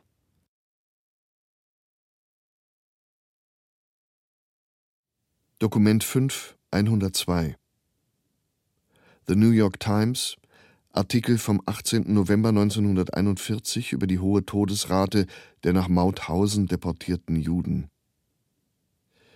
400 der 680 Deportierten tot. London, 17. November, Nachrichtenagentur von Niederländisch-Indien. Etwa 400 der 680 jungen niederländischen Juden die im Konzentrationslager Mauthausen in Österreich interniert wurden, sind, wie heute aus zuverlässiger niederländischer Quelle zu erfahren war, gestorben. Die Verwandten wurden weder über die Todesursache informiert, noch wurden ihnen die Asche oder persönliche Gegenstände der Verstorbenen überstellt. Alle Gefangenen waren zwischen 18 und 35 Jahre alt. Der niederländischen Quelle zufolge gibt es Hinweise darauf, dass die hohe Sterblichkeit auf anstrengende Arbeit, schlechte Behandlung, unzureichendes Essen und unhygienische Lebensbedingungen zurückzuführen ist.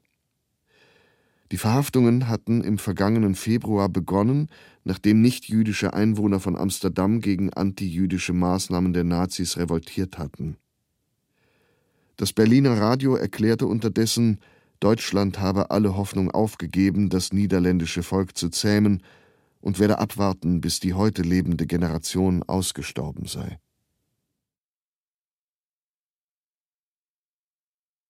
Dokument 5 106 in einem Brief an seinen Freund Lodewijk Ernst Wisser verteidigt der Vorsitzende des Jüdischen Rates in den Niederlanden, David Cohen, am 30. November 1941 die Zusammenarbeit mit den Besatzern. Schreiben vom 30.11.1941, Amsterdam. Lieber Freund, lange habe ich auf eine Antwort warten lassen, denn ich wollte diesen Brief nicht diktieren, was Ihnen, wie ich bemerkt habe, unangenehm ist. Und ich bin jeden Tag eingespannt, von frühmorgens bis spät abends. Über den Inhalt Ihres Briefs werden wir uns nicht so leicht einigen können nicht weil ich ihren Standpunkt nicht verstehen oder schätzen, ja sogar gern akzeptieren würde. Wenn ich ihn einmal heldenhaft genannt habe, dann war das keine Ironie, sondern eine bewusst geäußerte Meinung.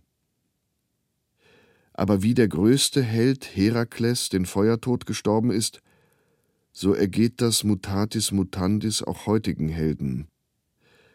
Und so wie er später von den Göttern aufgenommen wurde, so wird das wiederum mutatis mutandis auch ihnen zuteil werden.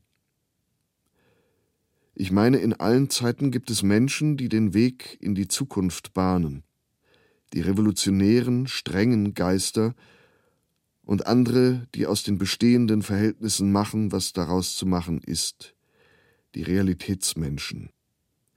Diese beiden können nie zusammenarbeiten, höchstens kann die zweite Gruppe Bewunderung für die erste empfinden, nie umgekehrt. Was Sie Bruch von Recht und Ordnung nennen, betrachte ich als Machtausübung. Wir beide haben Recht, aber unsere Standpunkte und Sichtweisen unterscheiden sich voneinander. Und auch die Folgen. Sie widersetzen sich, ich gebe den Widerstand nicht auf, aber versuche vor allem einen Weg zu finden, aus den gegebenen Bedingungen das Beste zu machen. Deshalb können sie keine Achtung vor den verschiedenen Erleichterungen empfinden, die wir erreicht und mit denen wir Hunderten, wenn nicht sogar Tausenden geholfen haben. Sie sehen, und von ihrem Standpunkt aus betrachtet zu Recht, ausschließlich, dass unsere Kooperationsbereitschaft den Weg für Maßnahmen bahnt, die Tausenden schaden. Es zählt nicht, ob ich das letztgenannte leugne und dagegen setze, dass diese Maßnahmen auch ohne uns durchgeführt worden wären, vielleicht mit anderen, die keine Ausnahmen hätten durchsetzen können. Denn um mit Pindaros zu sprechen, und das meine ich wahrlich nicht ironisch, denn er hielt später fest, dass wir alle etwas Göttliches in uns tragen, eines ist das Göttergeschlecht, eines das Menschengeschlecht, somit also verschieden. Aber sei's drum, überzeugen kann ich Sie nicht. Lassen Sie uns also, wie Sie zu Recht wünschen, jeden seinen eigenen Weg gehen. Wir können die Worte Homers, wenn zwei zusammengehen, denkt der eine auch für den anderen, leider nicht umsetzen. Aber an sie werde ich denken. Denn eines wäre verhängnisvoll, wenn ich bei der Umsetzung meiner Position die ihre vergessen würde. Glauben Sie mir. Mit herzlichen Grüßen, Totus Tuus.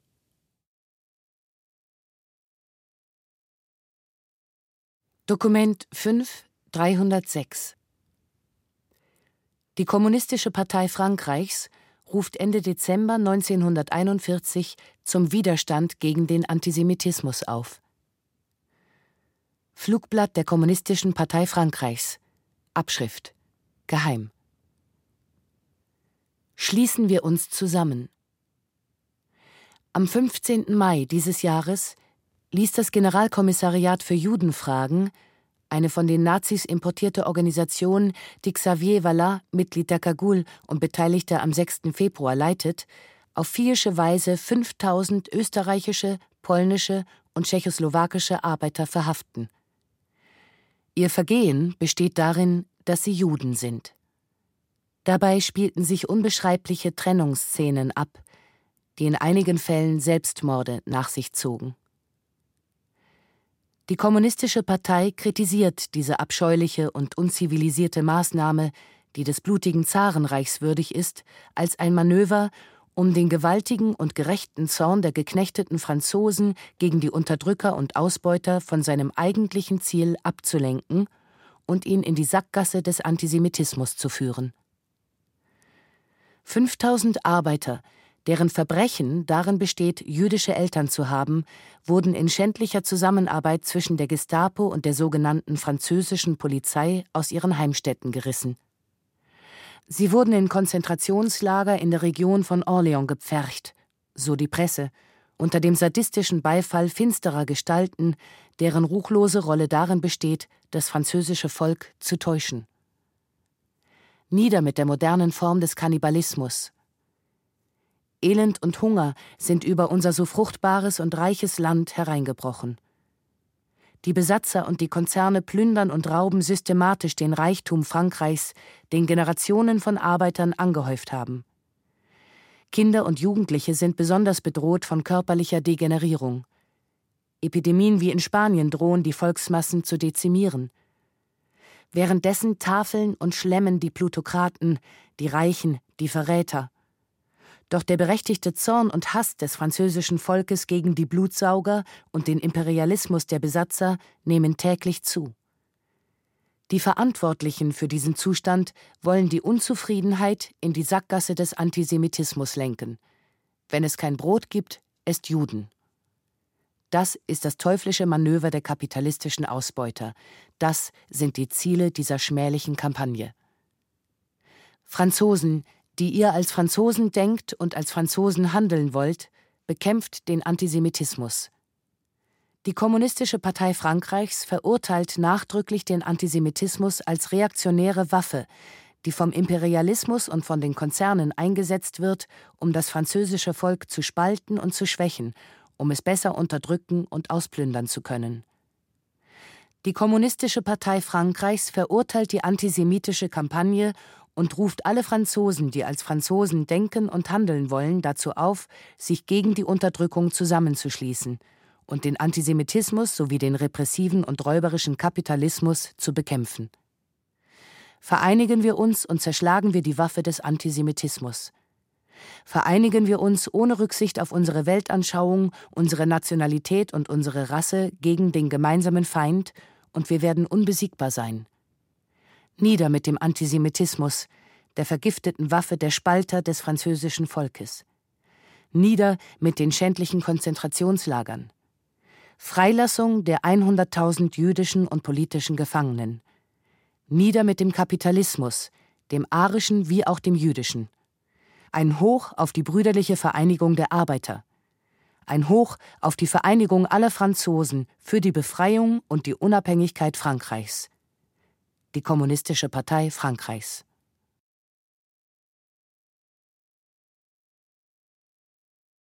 Mein Name ist Schlommer Targovnik. Ich komme aus Lodz, geboren in Lodz, ging zur Schule in Lodz und ich habe mich zu Hause gefühlt. Es war meine Heimat. Aber die Polen haben gesagt, nein, das ist nicht deine Heimat. Du gehst nach Israel. Jude, geh nach Israel. Doc 5179.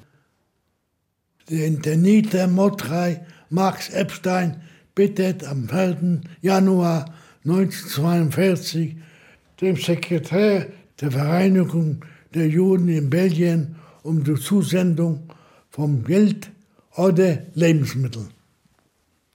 Handschriftliche Schreiben von Motrei Max Epstein, Tournee, doch nicht. Am Maurits Benediktus. Lieber Herr Benediktus, ich erlaube mir mit heutigen Ihnen wieder einige Briefzeilen zu, zu senden. Ich hoffe vom Herzen, dass Sie sich nebst Ihrer Familie volle Gesundheit erfreuen, was ich in allgemein auch von mir berichten kann.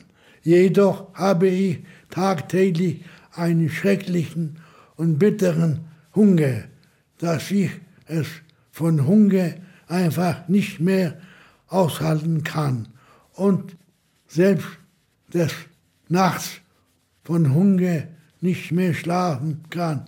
Ich bitte Sie daher herzlich um innigst mir nochmals zu helfen und mir etwas hierher zu schicken, damit ich mir hier etwas in unseren Kantine etwas Lebensmittel oder Obst und so weiter kaufen kann, damit ich meinem bitteren Hunger wieder einige Male etwas stillen kann.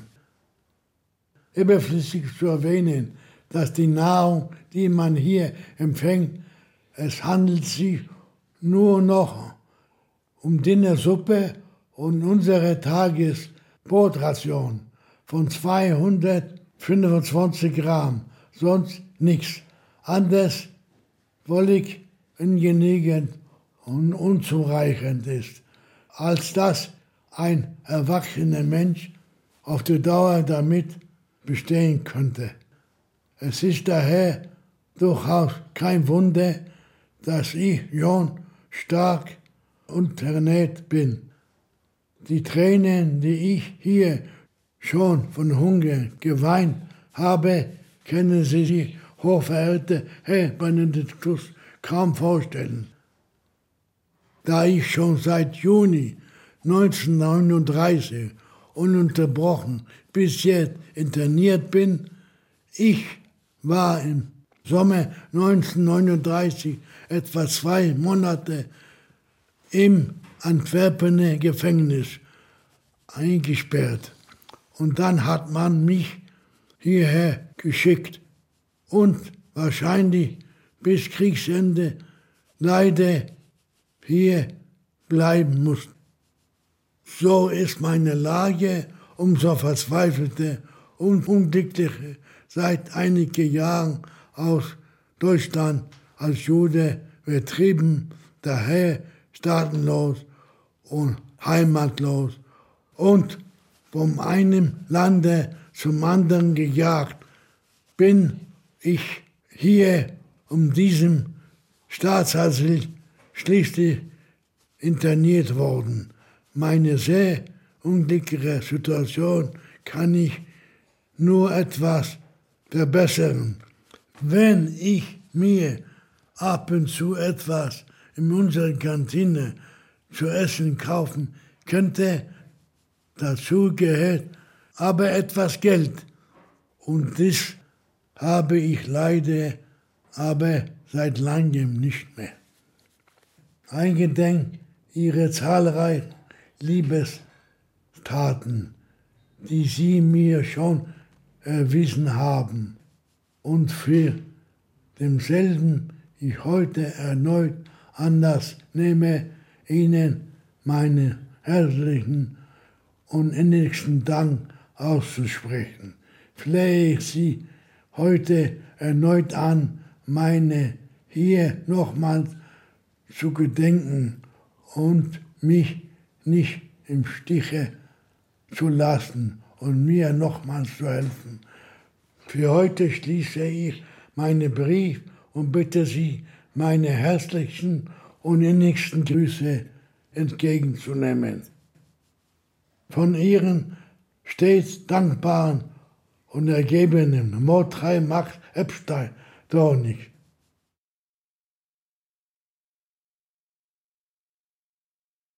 Dokument 5, 110 Der Jüdische Rat von Amsterdam fordert am 8. Januar 1942 die zum Arbeitseinsatz einberufenen Personen auf, diesem Befehl unbedingt Folge zu leisten. Schreiben der Vorsitzenden des Jüdischen Rats Abraham Asser und Professor Dr. David Cohen. Eine letzte Warnung. Sie wurden vom städtischen Arbeitsamt aufgefordert, in einem niederländischen Arbeitslager in Drenthe unter der Leitung des niederländischen Reichsdienstes für Arbeitsbeschaffung zu arbeiten. Dazu müssen sie Sonnabend früh mit dem Zug abreisen. Wir geben Ihnen nochmals und letztmalig den dringenden Rat, diesem unvermeidlichen Befehl Folge zu leisten. Wenn Sie sich ihm entziehen, erwarten Sie strengste Strafen. Wir möchten Sie nochmals auffordern und haben dabei nur Ihr ureigenes Interesse im Auge, zum festgesetzten Termin zu erscheinen. Wir wiederholen, es handelt sich um normale Arbeit in einem normalen niederländischen Arbeitslager unter normaler niederländischer Leitung.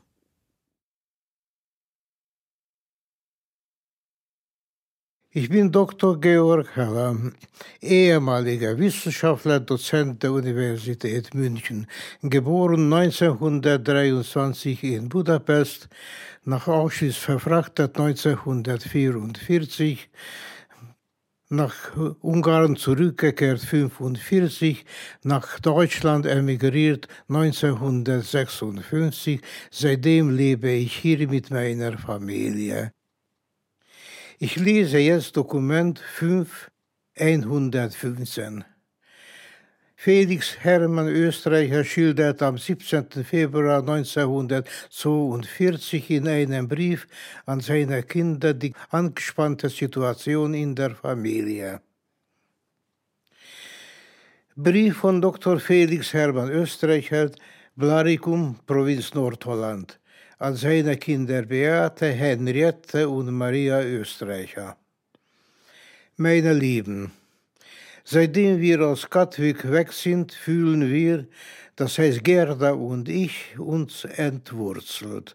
Mit jedem Tage komme ich mehr wie eine Pflanze vor, welche aus dem Boden herausgeholt wurde und nun achtlos beiseite geworfen wird, um zu verdorren.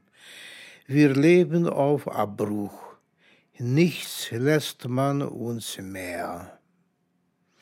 Wir müssen ja dem lieben Gott und dem Vater Lacœur danken, dass wir vorläufig keine Geldsorgen haben, aber selbst das Verdienen mit gelegentlichen Konsulten, Bridgestunden oder Kursus für Erste Hilfe, wie ich ihn geben soll, macht keinen Spaß mehr.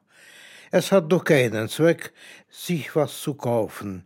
Bücher darf man weder bei der Auswanderung noch ins Camp mitnehmen. In den letzten Wochen sind in Saandam, Hilversum und Utrecht plötzlich ohne Grund Emigranten, das heißt frühere Deutsche und jetzt staatenlose Juden, einfach ins Camp geschickt worden. Sie dürfen nur mitnehmen, was sie tragen können, das andere wird versiegelt und wahrscheinlich wie in Deutschland verkauft. Ich wundere mich über Gerda und Mutter, welche noch über neue Garderobe diskutieren. Im vorigen Herbst 1940 hatte ich zweimal merkwürdige Träume. Irgendwie hatten wir die Absicht, uns das Leben zu nehmen.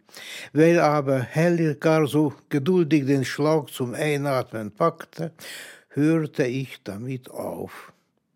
Ernstlich habe ich diesen Gedanken nie gehabt. Wohl aber ist das Verhältnis zwischen Gerda und mir manchmal gespannt. Jedenfalls ist Gerda mit den Nerven vollkommen herunter. Weint viel. Ich schreie und tobe über jede Kleinigkeit und die Kinder haben schon davon angenommen. Wir überlegen auch, wie wir die Gefahr ins Kampf zu kommen, möglichst hinausziehen können und möglichst viel von unseren Sachen vor dem Zugriff der Deutschen retten können. Mir ist schon alles egal. Bücher sind zum Teil sicher an Bekannte verkauft, aber Gerda hängt natürlich an den Möbeln und so weiter. Aber man kann doch nicht alles jetzt schon weggeben und mit zwei Hemden und Anzügen leben. Von mir aus können sie die alten Anzüge haben. Die Niederländer benehmen sich fabelhaft. Es ist doch verwunderlich, dass sie nicht schon längst wegen der ihnen angetanen Dinge revolutionieren. Da zeigt sich es eben, dass der Mensch von Grund aus gut ist und in Frieden leben will. Es ist doch merkwürdig, wie im Zeitalter von Radio und Telefon die Menschen durch Zensur und Angst viele Dinge gar nicht wissen. Meine Absicht bei der Erhaltung der Kinderberichte ist, dass sie einmal als Andenken an uns und die Kinder veröffentlicht werden können und so Menschen Vergnügen haben und unser Andenken erhalten bleibt.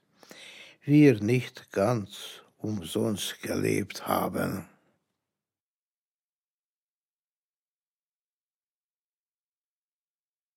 Ich Peter Weitzner, 1936 geboren in Wien, bin selbst Verfolgter des Naziregimes und erzähle als Zeitzeuge an anderer Stelle meine Geschichte. Hier leihe ich Benjamin Schatzmann, der 1942 in Auschwitz ermordet wurde, meine Stimme. Dokument 5314 Benjamin Schatzmann schildert im Februar 1942 in seinem Tagebuch das Leben im Lager Campagne. Tagebucheinträge vom 26. und 28. Februar 1942. 26. Februar. Völlig schlaflose Nacht von Donnerstag auf Freitag. Trägheit und eine Gleichgültigkeit, waches Delirium und unkontrollierbare Fantasien mit der Folge, dass ich am Morgen vollkommen entmutigt war und jegliches Vertrauen in meine Gesundheit verloren hatte. Ich hatte zum ersten Mal Angst. Ich dachte daran, vielleicht schwer krank zu werden und nicht mehr lebend hier herauszukommen. Glücklicherweise besserte sich mein Zustand im Verlauf des Morgens und ich verspürte zum Zeitpunkt der Suppenausgabe ein wenig Hunger. Denn gestern und heute Morgen habe ich nichts anderes zu mir genommen als Kräutertee am Morgen. Das macht etwa 18 Stunden ohne Nahrung. Schlechte Nacht, schlaflos, aber mir war etwas weniger kalt. Was das Warten auf die Entlassung und meine Gefühle betrifft, so war ich ziemlich ruhig. Ich rechnete nicht mit der Entlassung heute Morgen und ich hatte recht. Die Leute sagen übrigens, dass wir noch ein paar Tage warten müssen. So sehr wir auch über die Ereignisse diskutieren, Meinungen und Gefühle austauschen, so ist es doch unmöglich, zu einem fundierten Urteil zu gelangen. 19 Uhr. Was bedeutet wohl der Befehl, alle über 55-Jährigen zu fotografieren und die Tatsache, dass dafür spezielle Listen vorbereitet wurden? Und was bedeutet andererseits der Befehl von heute Nachmittag an alle übrigen, sich ebenfalls dem Fotografen zu präsentieren? Es scheint offensichtlich, dass diese Vorauswahl in Verbindung steht mit der Absicht oder dem Beschluss, zuerst die erstgenannte Gruppe freizulassen. In der Zwischenzeit leben wir in einer Umgebung, die von einer dicken Schneeschicht bedeckt ist, mit der Kälte draußen und der Feuchtigkeit drin.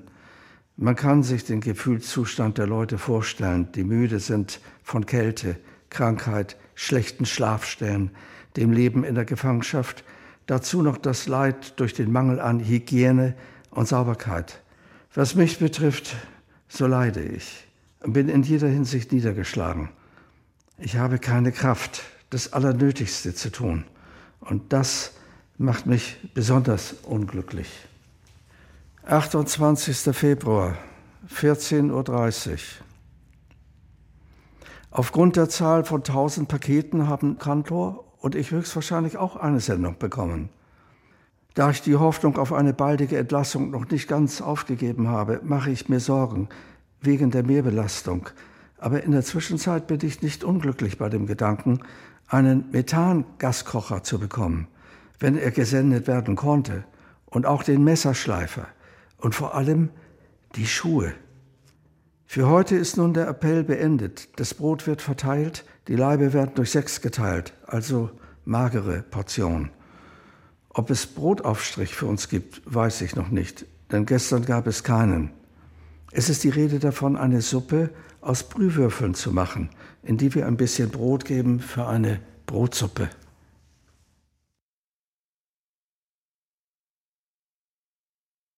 Dokument 5, 318 Judenreferent Theodor Dannecker teilt dem Reichssicherheitshauptamt am 27. März 1942 die Abfahrt eines Zuges mit 1100 deportierten Juden aus Frankreich nach Auschwitz mit.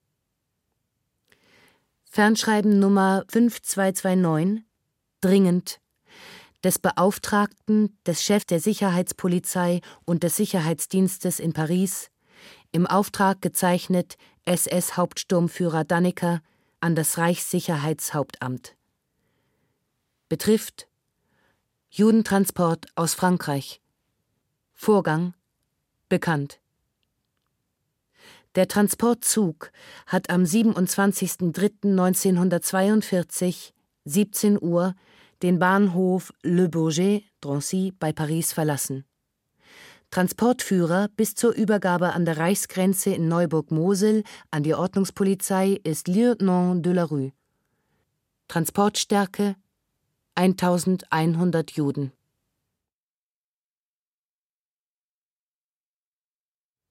Dokument 5, 224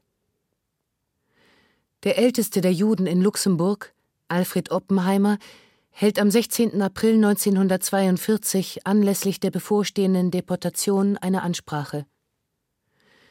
Handschriftliche Vorlage der Ansprache an die Ulflinger Heiminsassen. Ein furchtbares Geschick lastet wieder über unsere Gemeinde.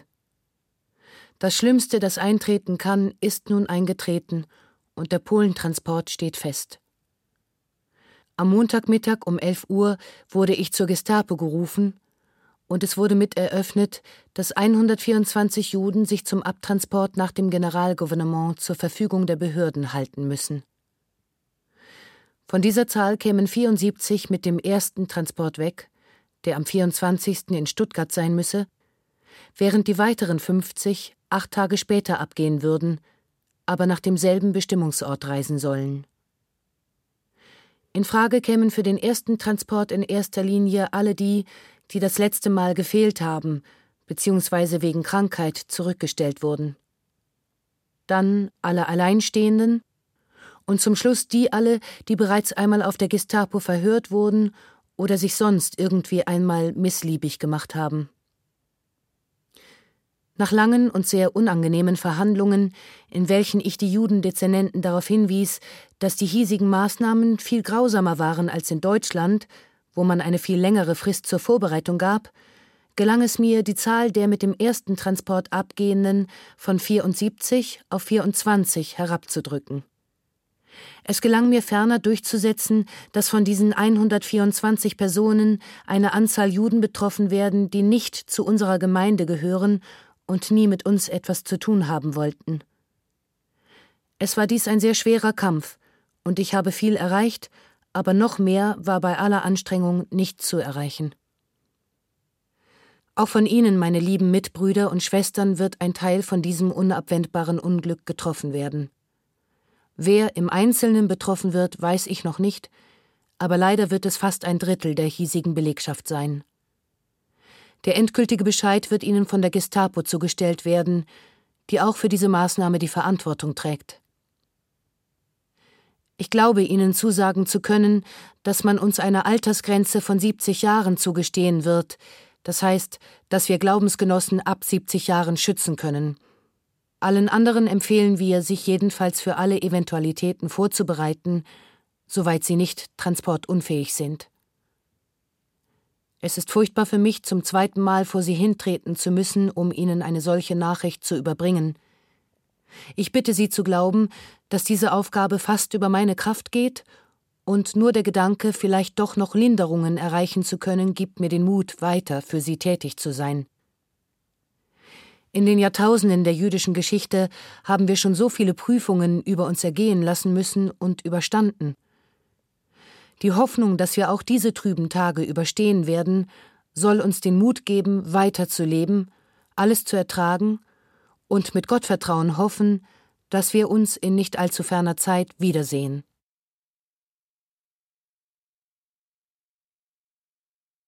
Dokument 5 130 der Leiter der Zentralstelle für jüdische Auswanderung in den Niederlanden, Dr. Wilhelm Harster, beschreibt am 29. April 1942, wie entsetzt der Jüdische Rat auf die Einführung des Judensterns reagiert. Bericht des Befehlshabers der Sicherheitspolizei für die besetzten niederländischen Gebiete, gezeichnet Dr. Harster, an den Generalkommissar für Justiz und Verwaltung Dr. Dr. Wimmer Den Haag betrifft Einführung des Judensterns. Auftragsgemäß wurden am 29.04.42 um 16 Uhr die Vorsitzenden des Jüdischen Rates A. Asser, B. Cohen zur Zentralstelle für jüdische Auswanderung bestellt. Durch SS-Hauptsturmführer aus der Fünten wurde ihnen eröffnet, dass die Kennzeichnung Judenstern durchzuführen sei – es wurde darauf hingewiesen, dass in der heutigen Abendpresse die Veröffentlichung erscheint und drei Tage nach der Bekanntgabe in Kraft tritt. Nach dieser Mitteilung waren Asser sowie Cohen völlig sprachlos. Man hat scheinbar nicht mit dieser Maßnahme gerechnet. Dann erklärten sie, nämlich Asser und Cohen, dass es keine angenehme Mitteilung für die Judenschaft sei, Sie persönlich seien jedoch stolz darauf, den Stern zu tragen und würden somit Ehrenbürger der Niederlande. Weiter fragte Cohen, warum die Farbe des Sternes gerade gelb sei. Es sei ja die Farbe der Erniedrigung für das Judentum. SS-Hauptsturmführer aus der Fünten antwortete darauf, dass diese Farbe der Deutlichkeit halber gewählt worden sei und der Stern auch in Deutschland dieselbe Farbe habe – dann wurden dem Judenrat die Sterne zur Verfügung gestellt, 569.355 Stück. Die Verteilung der Sterne wurde dem Judenrat übertragen, worauf dieser jedoch die Einwendung machte, die Durchführung innerhalb drei Tagen sei zu kurz. Es wurde darauf hingewiesen, dass dieser Termin unbedingt einzuhalten sei. Weiter wurde gefragt, ob seitens des Judenrats eine Veröffentlichung in der Tagespresse erscheinen dürfe. Dieses wurde abgelehnt. Nachdem Cohen äußerte, es sei doch eine furchtbare Maßnahme, sagte Asser wörtlich, es wird nicht lange dauern, ein, zwei Monate, bis der Krieg abgelaufen ist und wir sind frei. Insgesamt kann gesagt werden, dass der Judenrat versuchte, scharf gegen die Einführung des Sterns zu protestieren. So äußerte sich Cohen wie folgt Sie werden unsere Gefühle verstehen, Herr Hauptsturmführer, es ist ein schrecklicher Tag in der Geschichte der Juden in Holland.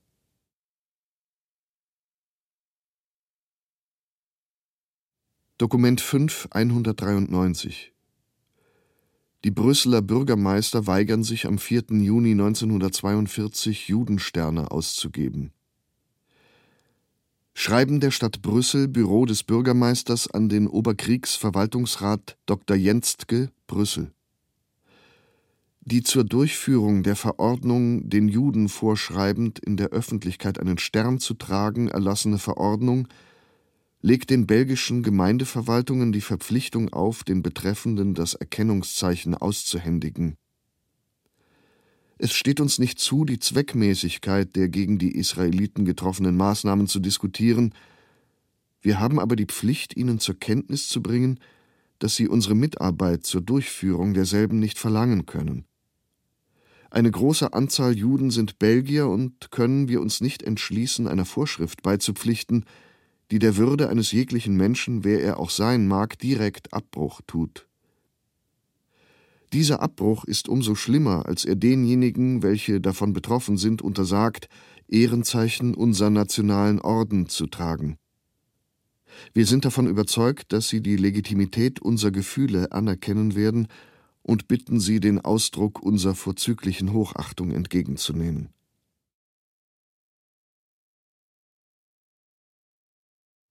Dokument 5325 Die Pariser Studentin Hélène Berr hält am 8. Juni 1942 fest, wie die Kennzeichnung durch den gelben Stern sie aufwühlt.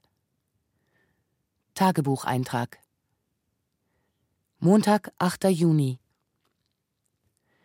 Mein Gott, ich habe nicht geglaubt, dass es so hart sein würde. Den ganzen Tag über hatte ich großen Mut. Ich ging mit hoch erhobenem Kopf und habe den Leuten so fest ins Gesicht geblickt, dass sie die Augen abwandten. Aber es ist hart. Übrigens schauen die meisten Leute nicht hin.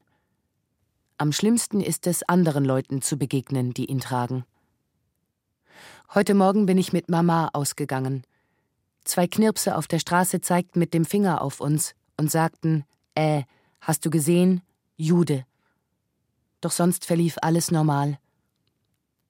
Auf der Place de la Madeleine haben wir Monsieur Simon getroffen, der anhielt und vom Fahrrad stieg. Ich fuhr alleine mit der Metro weiter bis Etoile. Von der Place de l'Etoile bin ich ins Artisanat gegangen, um meinen Arbeitskittel abzuholen. Dann habe ich den 92er genommen. Ein junger Mann und ein junges Mädchen warteten. Ich sah, wie das junge Mädchen seinen Begleiter auf mich aufmerksam machte. Dann redeten sie miteinander. Instinktiv habe ich den Kopf gehoben, in die pralle Sonne. Ich hörte, das ist empörend. Im Bus war eine Frau, wahrscheinlich eine Maid, die mir schon vor dem Einsteigen zugelächelt hatte und die sich mehrere Male umdrehte und lächelte. Ein eleganter Herr schaute unverwandt auf mich. Ich konnte nicht erraten, was dieser Blick zu bedeuten hatte aber ich schaute stolz zurück. Ich bin noch einmal aus dem Haus gegangen, um an die Sorbonne zu fahren. In der Metro hat mich wieder eine Frau aus dem Volk angelächelt. Mir stiegen die Tränen in die Augen, ich weiß nicht warum. Im Quartier Latin waren kaum Leute unterwegs. Es gab nichts zu tun in der Bibliothek. Bis vier saß ich herum, träumte vor mich hin in dem kühlen Raum, durch dessen heruntergelassene Rollläden ockerfarbenes Licht drang. Um vier Uhr ist JM hereingekommen. Es war eine Erleichterung, mit ihm zu sprechen. Er hat sich vor mein Schreibpult gesetzt und blieb dort bis zum Schluss, plauderte und sagte manchmal auch gar nichts. Eine halbe Stunde lang ging er weg, um Karten für das Konzert am Mittwoch zu holen. Dazwischen kam Nicole. Nachdem alle die Bibliothek verlassen hatten, habe ich meine Jacke hervorgeholt und ihm den Stern gezeigt. Aber ich konnte ihm dabei nicht ins Gesicht blicken. Ich machte ihn ab und heftete das blau-weiß-rote Sträußchen, mit dem ich ihn befestigt hatte, an mein Knopfloch. Als ich aufschaute, sah ich, dass er mitten ins Herz getroffen war. Ich bin sicher, er hat nichts geahnt. Ich fürchtete, unsere ganze Freundschaft könnte dadurch plötzlich zerbrechen, kaputt gehen. Doch anschließend sind wir bis Sèvres Babylon gegangen. Er war sehr nett. Ich frage mich, was er gedacht hat.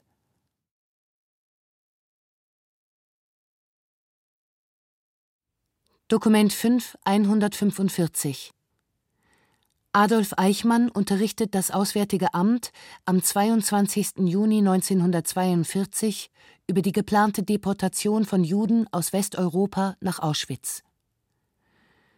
Geheimer Schnellbrief des Chefs der Sicherheitspolizei und des Sicherheitsdienstes an das Auswärtige Amt zu Händen Legationsrat Rademacher, Berlin. Betrifft Arbeitseinsatz von Juden aus Frankreich, Belgien und den Niederlanden.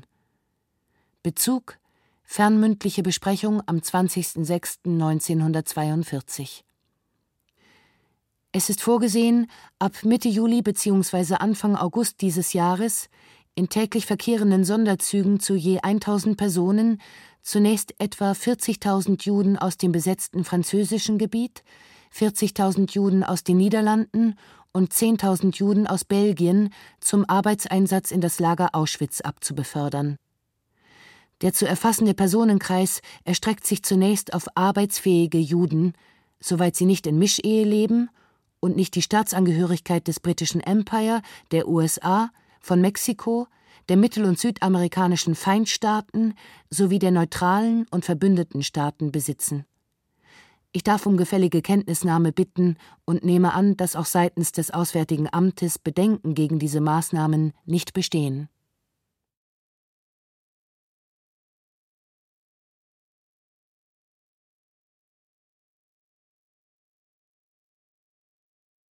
Die Quellen sprechen. Die Verfolgung und Ermordung der europäischen Juden durch das nationalsozialistische Deutschland 1933 bis 1945. Eine dokumentarische Höredition. Teil 5 West- und Nordeuropa 1940 bis Juni 1942. Bearbeitet von Katja Happe, Michael Mayer, Maja Peers.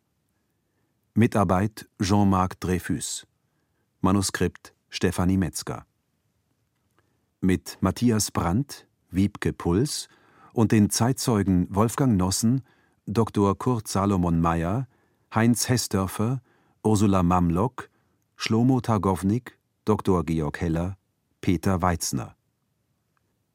Ton und Technik Markus Huber, Josuel Teegarten, Susanne Herzig, Peter Kainz, Andreas Meinitzberger, Andreas Ruhrmann, Martin Selig, Fabian Zweck. Assistenz Annegret Arnold, Stefanie Ramp. Regie Ulrich Lampen. Produktion Bayerischer Rundfunk, Hörspiel und Medienkunst. In Zusammenarbeit mit dem Institut für Zeitgeschichte, Edition Judenverfolgung 1933 bis 1945.